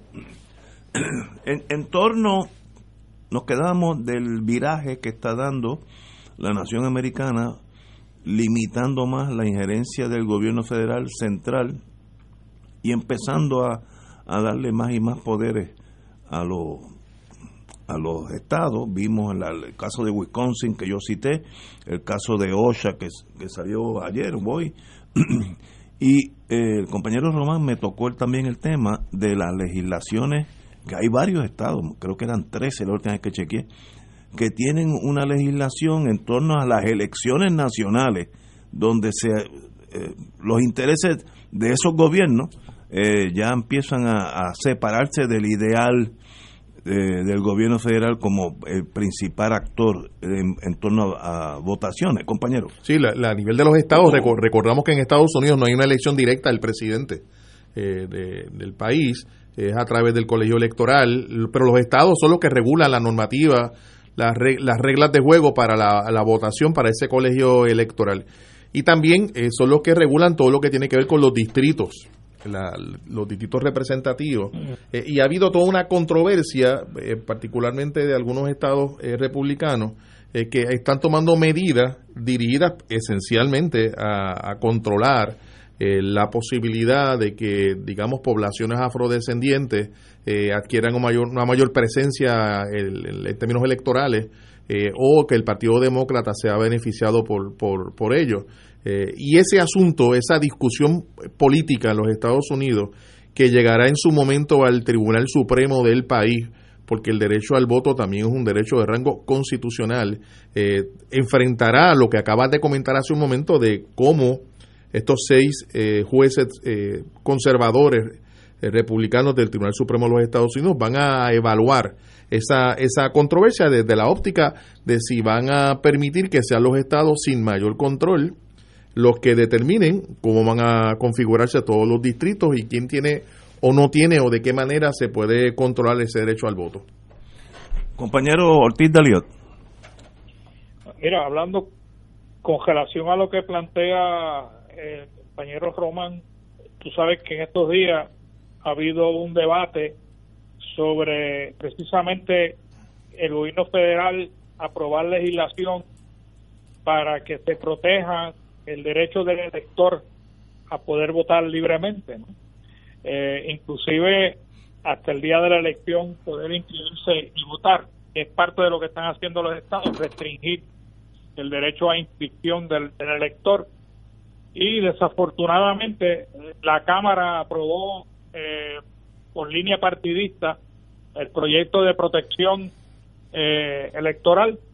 Sin embargo, eh, en el Senado, eso pasa ahora el Senado, y en el Senado aparentemente no va a haber eh, ambiente para que esa ley se apruebe. De hecho, como tú sabes, el día de ayer el presidente de los Estados Unidos, que no es una práctica que hacen los presidentes eh, mucho, eh, fue y tuvo un almuerzo con su caucus demócrata, tratando de ver de cómo podrían convencer a los dos moderados, tanto a Manchin como a Cinema. Eh, Cinema es la senadora de, si no me equivoco, de Arizona, y Manchin es el de Virginia Occidental, que estaban tratando de explorar el, líder de la mayoría de cómo poder cambiar las reglas del Senado y de alguna manera modificar las reglas que le llaman lo del filibuster, que no es otra cosa del requerimiento en el Senado de que para toda legislación o casi para todo procedimiento se requieren 60 votos. Eh, pero existe la, la, manera de poder cambiar esa regla, aunque no es fácil. Eh, hay que remontarnos al 1806. En el 1806 existía hasta ese entonces lo que llaman la moción de cierre o como se conoce popularmente la previa. Y aparentemente en esa época se abusaba mucho de esa moción de cierre y el vicepresidente de la nación, Aaron Burns, eh, recomendó de que se eliminara esa práctica para que obviamente hubiera y fluyera el debate entre los senadores. el problema fue que se eliminó la regla, pero no se, se puso otra regla en sitio. Por lo tanto, eh, el filibustero, el filibusterismo, o sea, que, que, un senador o varios senadores pudieran estar en el hemiciclo eh, argumentando y argumentando simplemente para evitar que se aprobara una legislación o una resolución se convirtió en la práctica general y mucho muy poco trabajo sustantivo ocurría. En el 1917 se adoptó una regla formal que hoy creo que es la regla 22 del Senado eh, que permite eh, cerrar el debate y, y, que la pieza o la legislación o la resolución vaya a la a votación final. Sin embargo, en aquella época se puso que eran dos terceras partes de los, de los, de los senadores presentes, era la mayoría presente, dos terceras partes de los, de los senadores presentes en el momento del hemiciclo. Eso en el 1975 se redujo, otro cambio de regla, se redujo a 60 votos, que es la que tenemos hoy en día. 60 votos de todos los senadores electos, que son 100. Y lo que se requiere una supermayoría para que se, para que una pieza baje a votación. Eso en el 2010 y en el 2013 se modificó para permitir que las nominaciones de los presidentes para puestos ejecutivos en el 2010 los, para, los republicanos estaban paralizando eh, el que se pudiera eh, confirmar los ejecutivos del gobierno federal que había nombrado Obama. Así que los demócratas acudieron a la modificación de las reglas, lo que llaman la opción nuclear, que quizás explicó en un, minuto, y eliminaron la regla de los 60 votos para la confirmación de ejecutivos del gobierno federal que eran nombramientos presidenciales. Y después, en el 2013, los republicanos acudieron a la misma a la misma cambio de regla para los nombramientos judiciales y por eso es que tenemos esos seis republicanos en el, Supremo, donde no se requería los 60 votos, se requería una mayoría simple para poder obviamente confirmar un nombramiento judicial. Y ese es el problema que hay en la actualidad, que no se, que no hay manera de que por una mayoría simple, y hay que recordar que Senado hay ahora 50 senadores demócratas, 50 republicanos, por lo tanto, el voto para quebrantar ese empate es el voto de la vicepresidenta Harris. Pero para que una pieza logre bajar a votación, pues necesita los 60 votos. ¿Y cómo tú entonces logras eh, evadir esa regla de los 60 votos? Bueno, hay varias maneras, pero ninguna es fácil. Una, el líder de la mayoría, en este caso Schumer, podría pedir consentimiento unánime. ¿Qué quiere decir consentimiento unánime? Que no hay oposición de ningún senador para que la pieza baje a votación final. Eh, Lo que pasa es que obviamente son muy difíciles de conseguir y con un senador nada más bloquea el voto final. La otra es obviamente una moción de cierre, lo que llaman el closure ahora en inglés. Y, pero para el closure pues necesita lo- la supermayoría de los 60 vo- de los 60 votos, que es también muy difícil lograr en las circunstancias actuales. Eh, la otra eh, la otra es regla que ya existe, pero que es para la proyecto de reconciliación, o sea, la regla del Senado eh, permiten que si el Congreso ha aprobado una ley en el pasado que requiera unos procedimientos especiales, pues eso prevalece. En el caso del presupuesto eh, hay una regla especial que ha sido legislada, legislada en el pasado y por lo tanto se exime de los 60 votos porque ya es, una ley que lo, así lo, lo decidió. Y por eso es que tratan de incluir lo más que puedan en estos procesos de reconciliación presupuestaria que utilizó eh, eh, Trump para pasar eh, la reforma eh, contributiva y la utilizó el Congreso para, para aprobar también el Obamacare. Así que eso es una, una posibilidad, pero no, pero, pero obviamente el proyecto de los de, de- protección electoral no cae bajo las reglas de, de reconciliación presupuestaria. Así que habría que buscar la manera de cambiar la regla. Para cambiar la regla, pues se podría presentar una resolución o una moción de, cambio de regla. El problema que existe es que para cerrar debate en esa moción de resolución para cambiar la regla se necesitan los 60 votos. Así que es imposible con la con la composición actual lograr cerrar el debate y que se vote por el proyecto de derechos civiles que es la protección electoral. La otra opción que es la que llaman la opción nuclear. La opción nuclear fue la que se usó en el 2010 y en el 2013 para cambiar la regla de los 60 votos para las nominaciones del Ejecutivo y después en el 2013 para los nombramientos judiciales. Eso requiere, usualmente, el procedimiento es que un senador levante una cuestión de orden y, el, y, y- que se está violando alguna regla o hay algún problema constitucional con, la, con alguna regla del Senado. Y el presidente incidental puede hacer dos cosas. Puede aceptar la cuestión de orden. Si acepta la cuestión de orden, pues establece un nuevo precedente y los precedentes en, el Senado de los Estados Unidos tienen tienen el, el nivel o el, el, el- el nivel de regla. Así que puede entonces eh, crearse la- una nueva regla para 50 para un- una mayoría simple para atender el voto de la ley de derechos civiles que está que aprobó la Cámara y que el Senado quiere considerar. La otra posibilidad es que el presidente incidental esté en desacuerdo con la cuestión de orden, lo cual entonces otro senador podría apelar el ruling del presidente incidental. Y para para para atender una apelación pues puede eh, aprobarse con una mayoría simple. Y, y la mayoría simple podría obviamente ir en contra de la decisión del presidente incidental y por lo tanto se establece el precedente que se necesita para que una mayoría simple pueda votar a favor eh, del proyecto este de, protección del, ele- del elector, ¿no?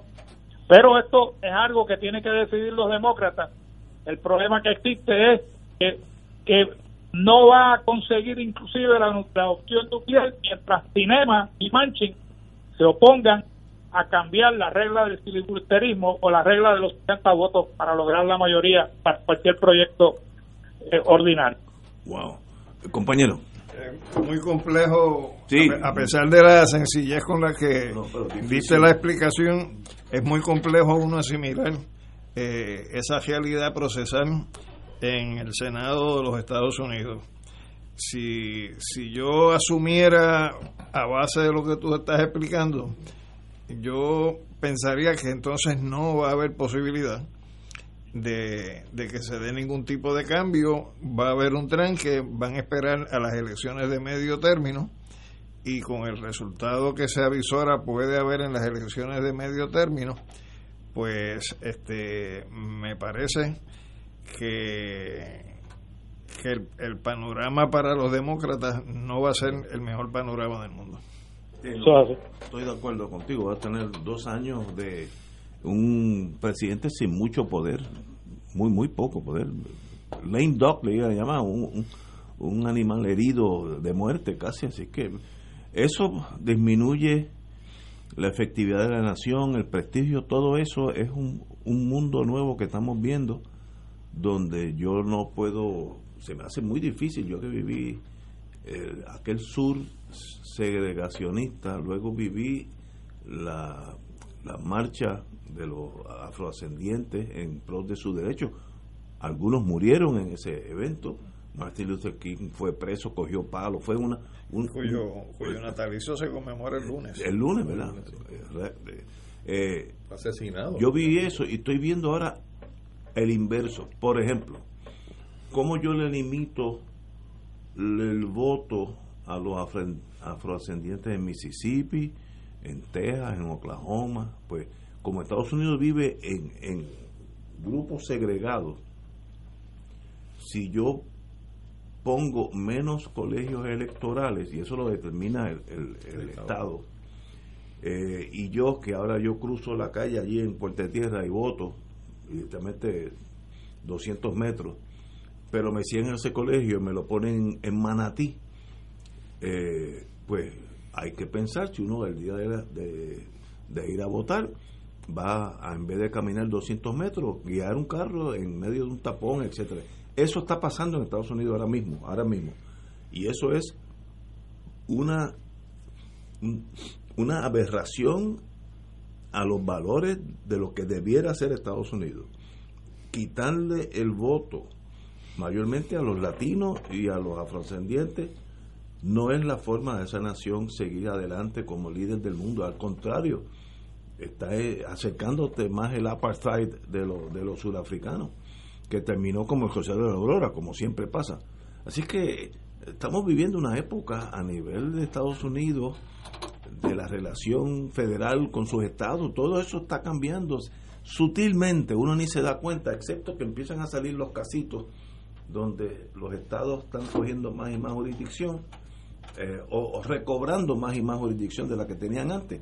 ¿Es bueno o es malo? Bueno, como dijo el compañero aquí, no necesariamente, pero yo veo cositas que no son buenas. Eso de limitar los colegios electorales, y lo voy a limitar mayormente donde están las minorías. Porque si fuera close the board, no, no, es donde están las minorías.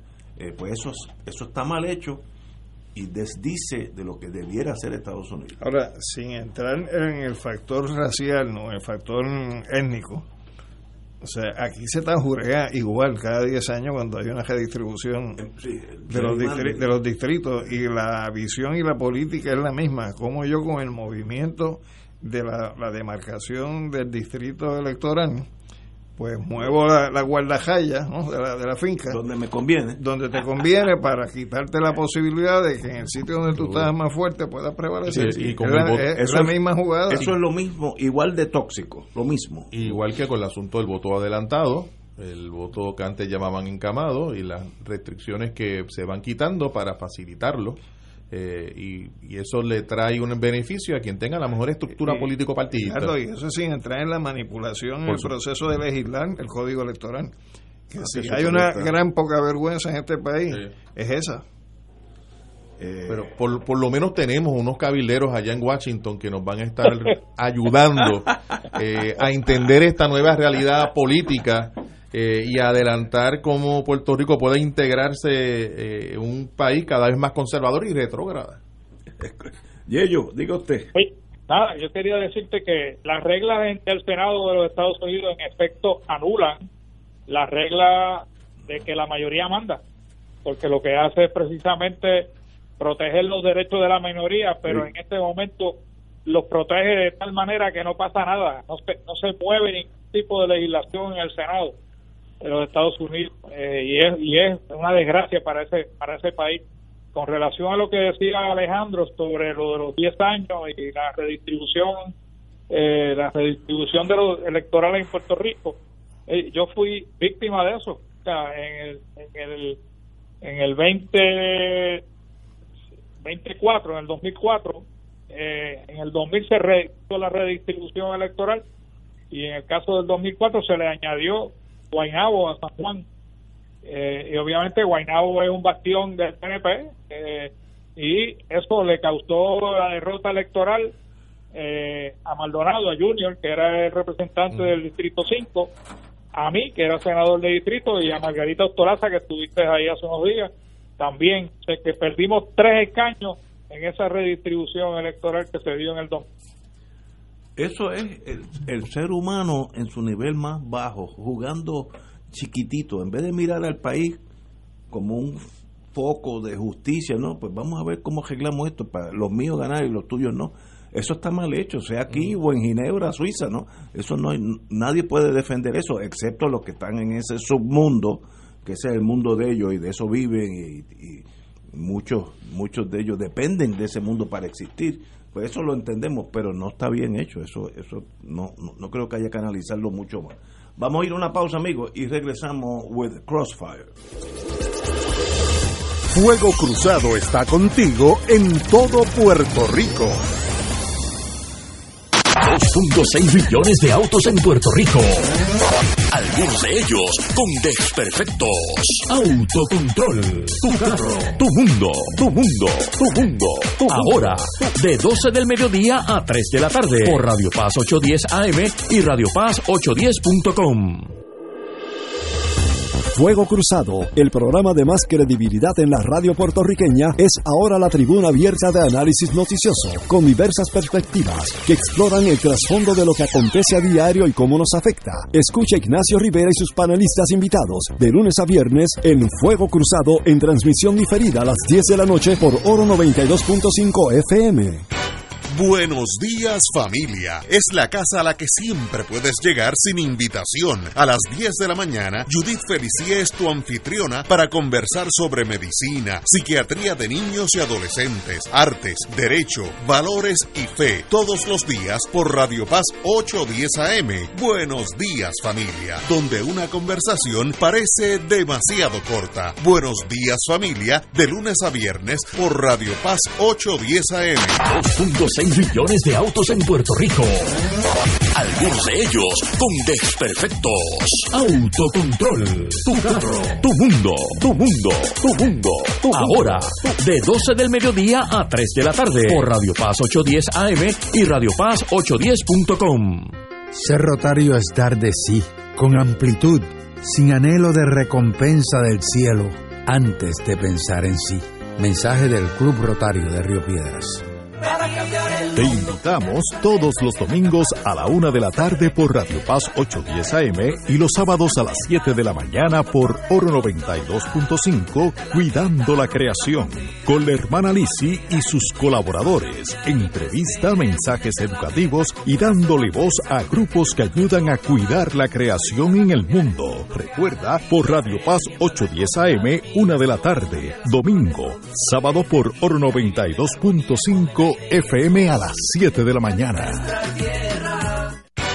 Buenos días familia. Es la casa a la que siempre puedes llegar sin invitación. A las 10 de la mañana, Judith Felicie es tu anfitriona para conversar sobre medicina, psiquiatría de niños y adolescentes, artes, derecho, valores y fe. Todos los días por Radio Paz 810 AM. Buenos días familia. Donde una conversación parece demasiado corta. Buenos días familia. De lunes a viernes por Radio Paz 810 AM.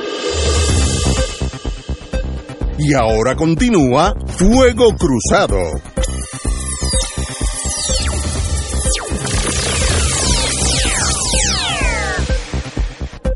Bueno, debiéramos enmendar la constitución de Puerto Rico para poder interceptar las conversaciones telefónicas, sí o no. Hace uno o dos días salió la noticia en la prensa, eso se llama en inglés un trial balloon, tú tiras a ver cómo, cómo reacciona la gente. El jefe del FBI en Puerto Rico también dijo que estaba acorde que eso sucediera. Eh, y el secretario de Justicia, pues también ha indicado, el secretario de Justicia, lógicamente, pues está a favor que se le dé ese poder. Eh, ¿Es bueno o es malo? Bueno, eh, nosotros tenemos una gran diferencia a los Estados Unidos y es que nuestra constitución dice que no se interceptará las conversaciones telefónicas, punto, no, no dice con excepciones, no, sencillamente no, no puede pasar. Bueno, pues si está ahí en blanco y negro hasta que la constitución no se enmiende, esa prohibición está ahí. La tecnología ha hecho que esas interceptaciones sean bien fáciles hoy en día, pero Puerto Rico tiene esa desventaja si lo mira de punto policiaco versus la, el gobierno federal que no tiene esa restricción, aún en Puerto Rico. Eh, eso no equivale, mucha gente dice que aquí no se puede interceptar nada, eso no es correcto. Yo, si ahora mismo yo tuviera en mí, en mi persona, una grabadora y estuviera eh, grabándolos ustedes, eso no es interceptación telefónica. Hay que ver si tengo causa probable, todas esas cosas, pero, pero eso es permisible aún en Puerto Rico. El video eh, en una transacción de drogas, si aparece un video, aunque sea estatal, eso no interceptaste a nada, es un video. Así que no es tan, no es cero poder de interceptar, es las conversaciones telefónicas. La tecnología ha hecho, antes había un cordón, un hilo que uno tenía que literalmente subirse en un poste y con una cosita le llaman alligator, eh, como como los cocodrilos. Una pinza. Un pinche. Un pinche, como un pinche, pues cogía, pues ya eso no, eso uno va ahora mismo con una orden del tribunal de un magistrado federal a AT&T y dice, mira, búscame el, el teléfono de, de fulanito, eh, pues me lo pones que también me suene a mí y ya está, es una cosa electrónica. No se puede hacer en Puerto Rico, hay un ambiente lo, lo siento, de, de, que ver si eso es posible que suceda, sí o no. Debatible, pero para eso estamos aquí. Compañero. Bueno, yo creo que hay que empezar señalando, Ignacio, que el que haya una disposición en la Constitución de Puerto Rico, en el artículo 2, sección 10, que es parte de nuestra Carta de Derecho de interceptación de llamadas telefónicas, no quiere decir que eso no se haya venido haciendo desde que hay teléfono aquí. Lo que pasa es que la evidencia que se recoge, tú puedes bloquearla en el procesamiento criminal contra tu defendido. No tiene efecto judicial. Sobre la base de, de la ilegalidad eh, en que se incurrió. Pero de que lo han venido haciendo, uh -huh. eso yo pongo la mano sobre el fuego de que ha sido así. Asumir lo contrario es creer que uno a esta edad todavía tiene dientes de leche. Y esa no es la realidad. Lo segundo es que aquí hay una ley que es la ley 33 del año 78, que permite eh, eh, solicitarle a un juez poder grabar comunicaciones, pero específicamente la disposición legal excluye comunicaciones que tengan que ver con llamadas telefónicas. Uh -huh. Pero el que se crea que porque la constitución dice que no se puede, eso es eh, abarcador para todas las comunicaciones, eso no es, no es así el día de hoy. Entonces me parece que nosotros hemos tenido, Ignacio, y de eso tú conoces, la experiencia de la persecución eh, contra sectores en este país por creencias, eh, por posiciones políticas, por posiciones ideológicas. Eso hemos tenido la experiencia de lo que sale a relucir en las carpetas de la División de Inteligencia de la Policía de Puerto Rico, que te documenta de que parte del operativo de persecución contra ciertos sectores en el país, y cuando digo contra ciertos sectores no necesariamente estoy hablando de organizaciones independentistas, porque por ejemplo hay un libro de eh, José Enrique Lavoy eh, que se llama eh, la, la persecución contra los católicos durante la Guerra Fría en Puerto Rico, donde te documenta cómo también contra las organizaciones católicas, comunidades de base, monjas que trabajan en comunidades, eh, jóvenes que estaban en seminarios, sencillamente porque pensaban eh, uh -huh. eh, que tenían una visión distinta sobre cómo interpretar la doctrina o la fe católica y que se plegaban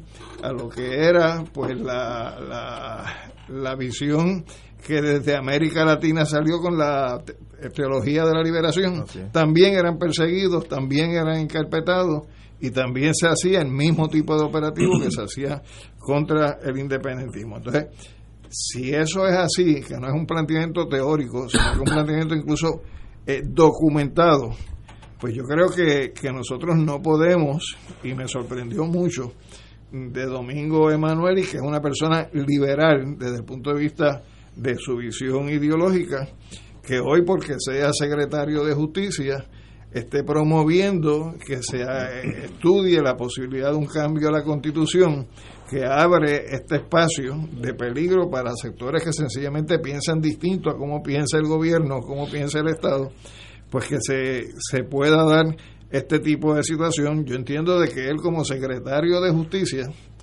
pues pudiera eh, pensar que eso es un instrumento desde el punto de vista de investigación, pero del otro lado tiene que pensar que también es un instrumento de una institución que es el Estado, que ha documentado históricamente pues un tipo de utilización de este tipo de herramientas para la persecución política, ideológica o sencillamente de personas que disienten de lo que es eh, la posición oficial del Estado. Él como secretario de Justicia representa al pueblo de Puerto Rico y es el pueblo de Puerto Rico el que es sujeto a la persecución eh, por parte del Estado. Por lo tanto, su responsabilidad debería estar también dirigida a protegernos a nosotros, los ciudadanos, de lo que puede ser el abuso eh, que cometa el Estado eh, contra nosotros. Sí, yo, traigo un, un, asunto y me obliga a hablar de él antes de, de, pasar al argumento que quería traer, es el asunto de la persecución política y el uso de las grabaciones, inclusive para sectores que no necesariamente fueron perseguidos o carpeteados por actividad político-partidista o independentista, por ejemplo. Y Alejandro, mencionaste un libro que tiene que ver con los católicos. Católicos rebeldes durante la Guerra Fría. Pues yo tengo que decirte que yo eh, eh, siendo estudiante universitario en la década de los 80 era, una persona muy activa dentro de la Comisión Universitaria de la Juventud Acción Católica. Y a mí me hicieron una carpeta, la Policía de Puerto Rico, y la carpeta incluye eventos que eran estrictamente incluso eclesiales. Eh, hicimos un evento que tenía que ver con un momento de ayuno frente a la universidad y ahí estaba en la carpeta.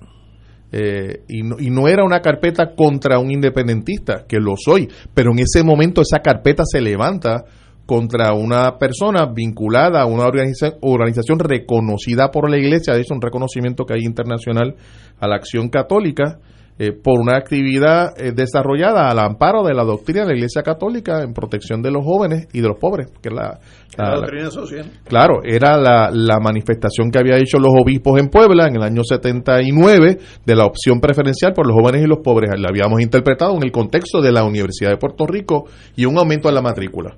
Y yo creo que ese elemento no, se, no, no lo podemos sacar del medio como tampoco podemos sacar del medio la experiencia que el carpeteo en Puerto Rico no fue únicamente de la policía de Puerto Rico, también participaron agencias administrativas, como por ejemplo la Guardia Universitaria, que era, colaboraba y daba información e inclusive daba documentos confidenciales a la policía, y también las autoridades federales. el, el Senado de Puerto Rico hay una biblioteca, se habían entregado más de un millón de páginas de carpetas levantadas por el gobierno de los Estados Unidos aquí en Puerto Rico. Curiosamente, yo tuve oportunidad de verlas eh, cuando se fueron entregando y una parte importante de esas carpetas, una, varias cajas de esas carpetas eran contra Luis Muñoz Marín. O sea, la misma, la misma policía, en este caso el FBI, había carpeteado al gobernador de Puerto Rico. Lo estaban siguiendo de igual manera. Bueno, dicho esto, a mí me parece que es importante destacar que mencionabas la ley 33 del 78, el artículo 18 de esa ley, la ley 33 de 1978, autoriza hoy a que el secretario de Justicia pueda hacer gestiones en el tribunal para obtener órdenes de grabación eh, de cualquier comunicación que no sea telefónica. Eso es hoy, eso ya existe. Claro, en el contexto de una ley que iba dirigida a manejar el tema del crimen organizado. Pero es interesante que el artículo 20 de la ley, eh, que tiene que ver con este, del, del penúltimo artículo de esta ley, dispone que el Departamento de Justicia en relación con las grabaciones tiene que hacer un informe anual los primeros 15 días de cada, de cada sesión ordinaria a la Asamblea Legislativa con copia al Tribunal Supremo de Puerto Rico, al juez, en este caso a la jueza presidenta del tribunal. Yo quisiera saber si eso se ha hecho. Eh, estamos hablando de, de, una ley que se aprueba en el 78, que entra en vigor en ese entonces. De hecho, la vigencia comenzó inmediatamente después de su aprobación el 13 de julio del 78. ¿Cuántos informes se han rendido? Eh, de los que mandata la ley. La ley obliga al Departamento de Justicia y el Secretario de Justicia tiene que tener acceso. Allí debe haber, debe haber un archivo completo de esos informes y esos informes incluyen cuántas peticiones se han dado, el, número de, de peticiones denegadas, qué medidas se han tomado para proteger la privacidad de los individuos, qué recomendaciones se tienen, el resultado de esas grabaciones.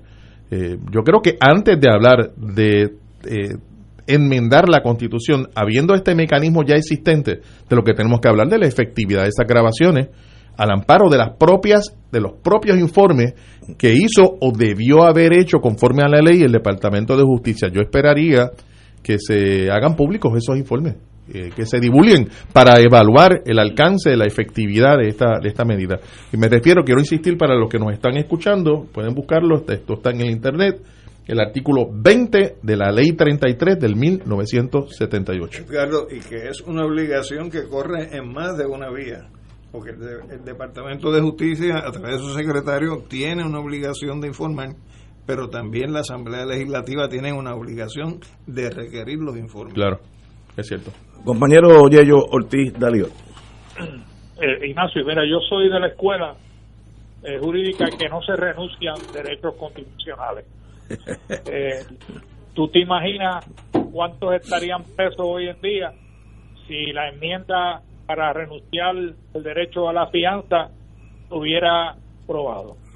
Estuvieran las cárceles llenas de personas que no pudieran prestar la fianza. Así que no, no, no estoy de acuerdo con que se vayan a renunciar derechos, aunque se, se traten de justificar con la cuestión de ley de ley y orden.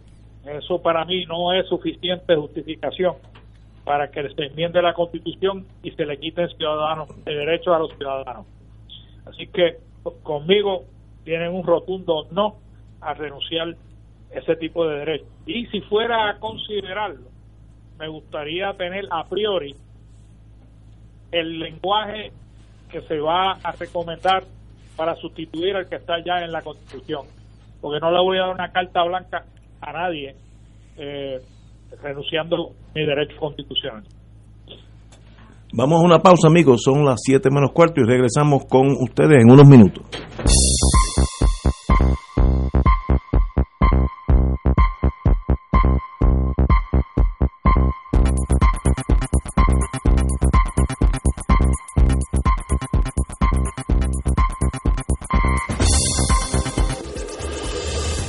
Fuego Cruzado está contigo en todo Puerto Rico.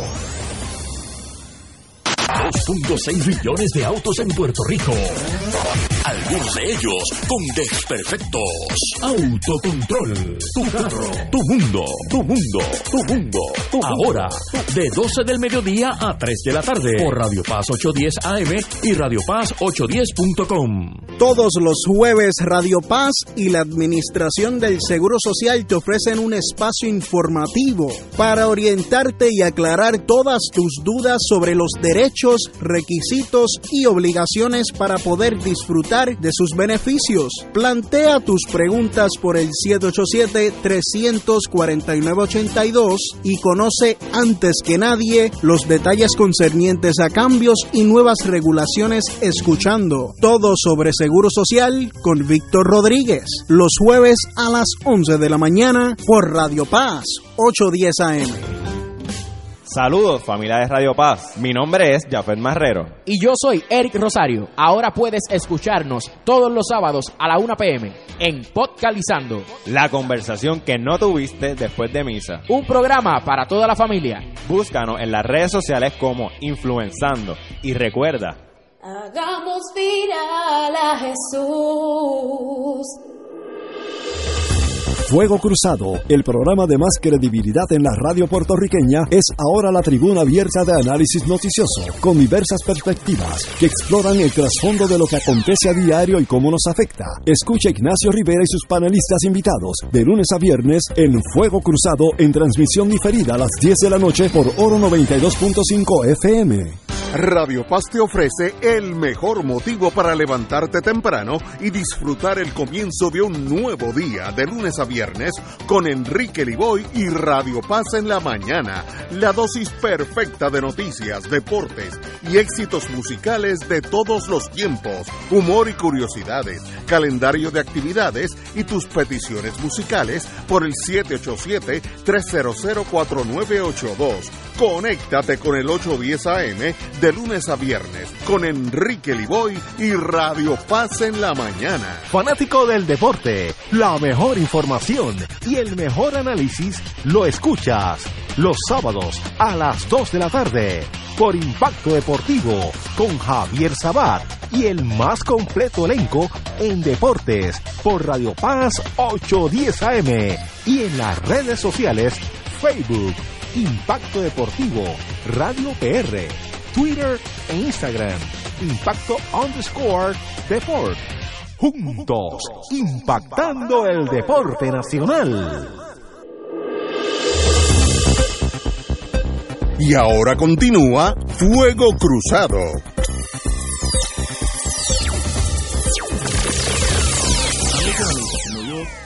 uno de mis defectos o cualidades es algo práctico quiero indicar que este asunto de la, interceptar las grabaciones telefónicas en Puerto Rico es algo ya que está en la psiquis, en los derechos fundamentales del ser humano en Puerto Rico, parte de una premisa de que no confían del gobierno y mucha gente con mucha razón, eh, sobre todo el independentismo, etcétera, etcétera.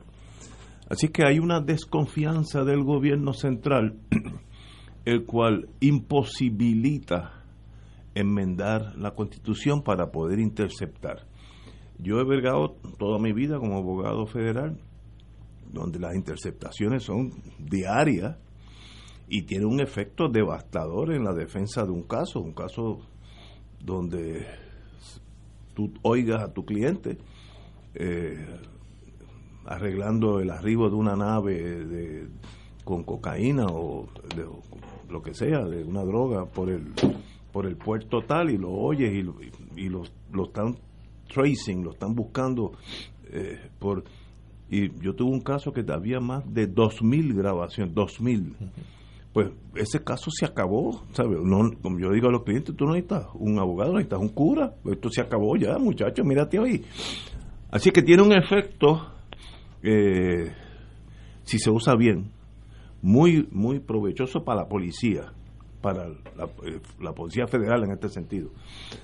En Puerto Rico, pues sencillamente esa desconfianza está tan parte de nuestra cultura que yo he tenido más de cinco o seis veces muchachos que se meten en problemas en Puerto Rico, usualmente casos de droga, y cuando yo le presento las grabaciones de DEA mayormente, dice, pero es que eso es ilegal. Eso ya, fíjate, es ilegal porque él está partiendo la premisa de que eso es así en el mundo entero, porque es parte de su cultura. Para tú arremeter contra algo que es parte de la cultura de un pueblo, es casi imposible. Eso no, así que yo puedo asegurarle a ustedes que, que eso se queda ahí, por lo menos en nuestras vidas. Ahora, ¿qué es conveniente? Si es conveniente, si eres policía, un llame, porque si está grabado, está grabado. Eh, y sencillamente, como me dijo a mí, que en paz descanse mi amigo el juez Pérez Jiménez, yo nunca he visto un abogado, por competente que sea, contrainterrogar un video o una grabación. si aparece la voz mía, por ejemplo, si ahora mismo, de aquí a dos años, sale un, video o, una interceptación donde quieren probar que yo el 14 de enero, a eso de las 7 menos 10, estaba en, una estación de radio con Alejandro, Yello, Román, etcétera, y me presentan esta grabación que yo estoy dando ahora. ¿Qué caso queda? Vamos presos los cuatro. No los cuatro, ustedes se van a comer. Así que esto no va a pasar, pero obviamente hay, eso se llama, como dije anteriormente, en trial balloon. Estamos tratando a ver si ya la sociedad lo acepta y si acepta, pues nos mandamos Pero por ahí. la vuelta le han dado el- al asunto. En el 2010, el gobierno de Fortuño firmó un acuerdo con las autoridades federales y, y pasaron un montón de casos. De hecho, desde entonces ese acuerdo ha sido renovado continuamente. eh, y además, en relación con otros derechos fundamentales de acusados, el tema de la, de la fianza, que es el derecho fi- eh, civil más votado en la historia de Puerto Rico, lo- aquí hay jueces municipales eh, que ponen eh, fianza de un millón de pesos. O sea, ¿y dónde está la voluntad del país? La si la idea de la fianza es garantizar que la persona comparezca y la voluntad del pueblo de Puerto Rico en, en más de una ocasión, al menos en dos, ha sido refrendar ese derecho fundamental, yo creo que, que es totalmente antidemocrático lo que se hace en lo- la Corte de Primera Instancia. Pero mira cómo te doran la píldora. Aquí el, el periódico El Vocero hoy presenta una, un termómetro de opinión donde te dice que si favorece la legislación para permitir a las autoridades grabar conversaciones persona a persona, te le añade en investigaciones por corrupción. y como la gente está aquí Ah, a- harta Sí, claro. de tanta corrupción, Sí. pues mira el resultado, 76 contra 24. Si, si no se hubiera incluido el tema de investigaciones por corrupción, la proporción posiblemente hubiera sido la inversa, 76 en contra y 24 a favor. Sí, pues es que de- detrás que de eso hay gente inteligente, sí, hay gente se inteligente. manipulan los conceptos. Pero recuerda que la- la- la- el asunto de, de, la, de estas encuestas, eh, recuerdo en la última elección de la fianza y en la anterior, las encuestas daban el- una, una amplia mayoría de votos a favor de la enmienda constitucional y el resultado se volcó justamente en lo opuesto. Se fueron básicamente un, te- un, un 4 a, un 4 a 3, un 75%. Una cosa que hay... eh, pe- perdón, que no te he dejado hablar, compañero. No, no, no, no, no, no tengo nada que Ok, añadir. ok. Yo creo que, es peligroso eh, renunciar a. Muy bien, muy bien. Una de las cosas que uno de ustedes mencionó eh, es las interceptaciones que existen de facto por las agencias de investigación. Eh, de paso, en Estados Unidos existe una agencia gigantesca, National Security Agency, cuya función es esa, al mundo entero, al mundo entero. Y eso se hace bien fácil. Una vez que yo tengo, eh, voy a decir, el, el teléfono de la Casa Rosada, allá en Argentina, eh, por, por qué teléfono usa el presidente o la presidenta, lo que sea. Eh, cada vez que esa persona habla, se está oyendo en, Fort Meade, Maryland. Y se graba, ¿sabe? Eso es a todo el mundo. Yo me acuerdo de una interceptación, eh, una intercepción de un avión soviético tratando de aterrizar en, en, Siberia, en el mismo medio del invierno. Y uno oía, digo, yo no entiendo ruso, pero uno oía al piloto que estaba bien asustado, bien tenso, hasta que de momento ve, ve la pista y dice, dice no, no, no te preocupes, ya, ya lo veo y aterrizó. Y digo, ¿y- pero, ¿y ¿qué relevancia tiene estar interceptando un piloto en un vuelo comercial en el medio de un invierno? Dice, bueno, sí, eso es importante porque si mañana mandamos los B-52, ya ellos saben la, la visibilidad promedio de altura. Y ah, bueno, pues, tienes razón. Para ese tipo de interceptación, incluyendo a Puerto Rico, en, en aquellos malos años, la unidad de inteligencia, que no está mirando presentar esa grabación en un proceso judicial, procedían y a los investigadores lo estaban grabando casi siempre, pero no era con mira a evidencia en un pleito, sino saber lo que está haciendo esa persona. Y se cometieron muchas injusticias, generaron muchos problemas sociales a propósito, porque tú usas esas grabaciones contra los intereses de esa persona. No voy a decir cómo se hace, pero pero pero unas cosas, un, un periodo negativo. Con esa realidad, hablar de enmendar la constitución, esos efectos, es, es 90 a 10. 90 a 10 o, o menos. Ah, si le añade estas cositas de corrupción y, y solamente vamos a grabarle a la gente mala y todos ustedes son gente buena, ah, bueno. Por eso son los que la gente, los que manipulan la, la opinión pública, que son gente inteligente también. Yo, yo estoy en contra de eso por, porque sé que el pueblo no confía en el gobierno eh, por las razones históricas nuestras específicas eh, lo contrario en Estados Unidos. Pero it is the way it is. Bueno, ¿cuánto nos queda? Dos minutos. La calle Fortaleza. Mira, yo quiero, yo quiero por lo menos expresar aquí públicamente eh, mis condolencias a los familiares de la compañera Rosa Noemí Bel Bayrón, eh, que falleció el pasado martes, y quería por lo menos en estos dos minutos hacer pública expresión de, de, nuestro duelo. La compañera era integrante eh, del colegio, la compañera fue en más de tres ocasiones, creo, eh, la, la colegiada del año la compañera estuvo en el fondo de fianza notarial, y la compañera estuvo... estuvo hasta el momento de su muerte. Eh, y de hecho el martes, el día que fallece, tenía con nosotros la reunión de la Junta de Directores de la égida del Colegio de Abogados, que en ese sentido pues quería dejar constancia de nuestro sentir. ¿Y ellos? Nos unimos, nos unimos a las palabras de Alejandro. Yo conocí a Rosa muchísimos años, colaboré con ella cuando trabajaba con el municipio de Carolina inclusive cuando era ayudante de Héctor Rivera Cruz, cuando era secretario de Justicia. Eh, así que conozco a Rosa de hace muchos años y pues, siento mucho su muerte. yo, yo tengo que unirme a esas expresiones. Eh, fue angustioso escuchar la noticia. Una persona muy querida en la comunidad jurídica, particularmente al interior del Colegio de Abogados y abogada de Puerto Rico y fue una colegiada toda su vida. Eh, una vez en una ocasión conversamos que llevaba 50 años consecutivos asistiendo a las asambleas del colegio. Es una mujer con un compromiso, eh, una, una, disposición a dar eh, pocas veces vista y lamentamos mucho su partida, así que para su familia, para los que constituye pues su núcleo, sus amigos, nuestra expresión de, de dolor y duelo. Me uno ustedes, yo creo que era de lo mejor de los seres humanos que he conocido, siempre ecuánime, tranquila. Yo tuve uno o dos litigios con ella, una dama en todos los sentidos muy bien preparada, sabía lo que estaba haciendo, pero uno salía totalmente tranquilo, como de una buena experiencia, eh, que eso no se da siempre. Ahí fue más bien donde yo la conocí y, de vez en cuando socialmente pues uno tropieza con la compañera eh, de primera de primera clase en todos los sentidos y una pérdida para Puerto Rico. Señores, tenemos que irnos, así que será hasta el lunes a las 17 horas.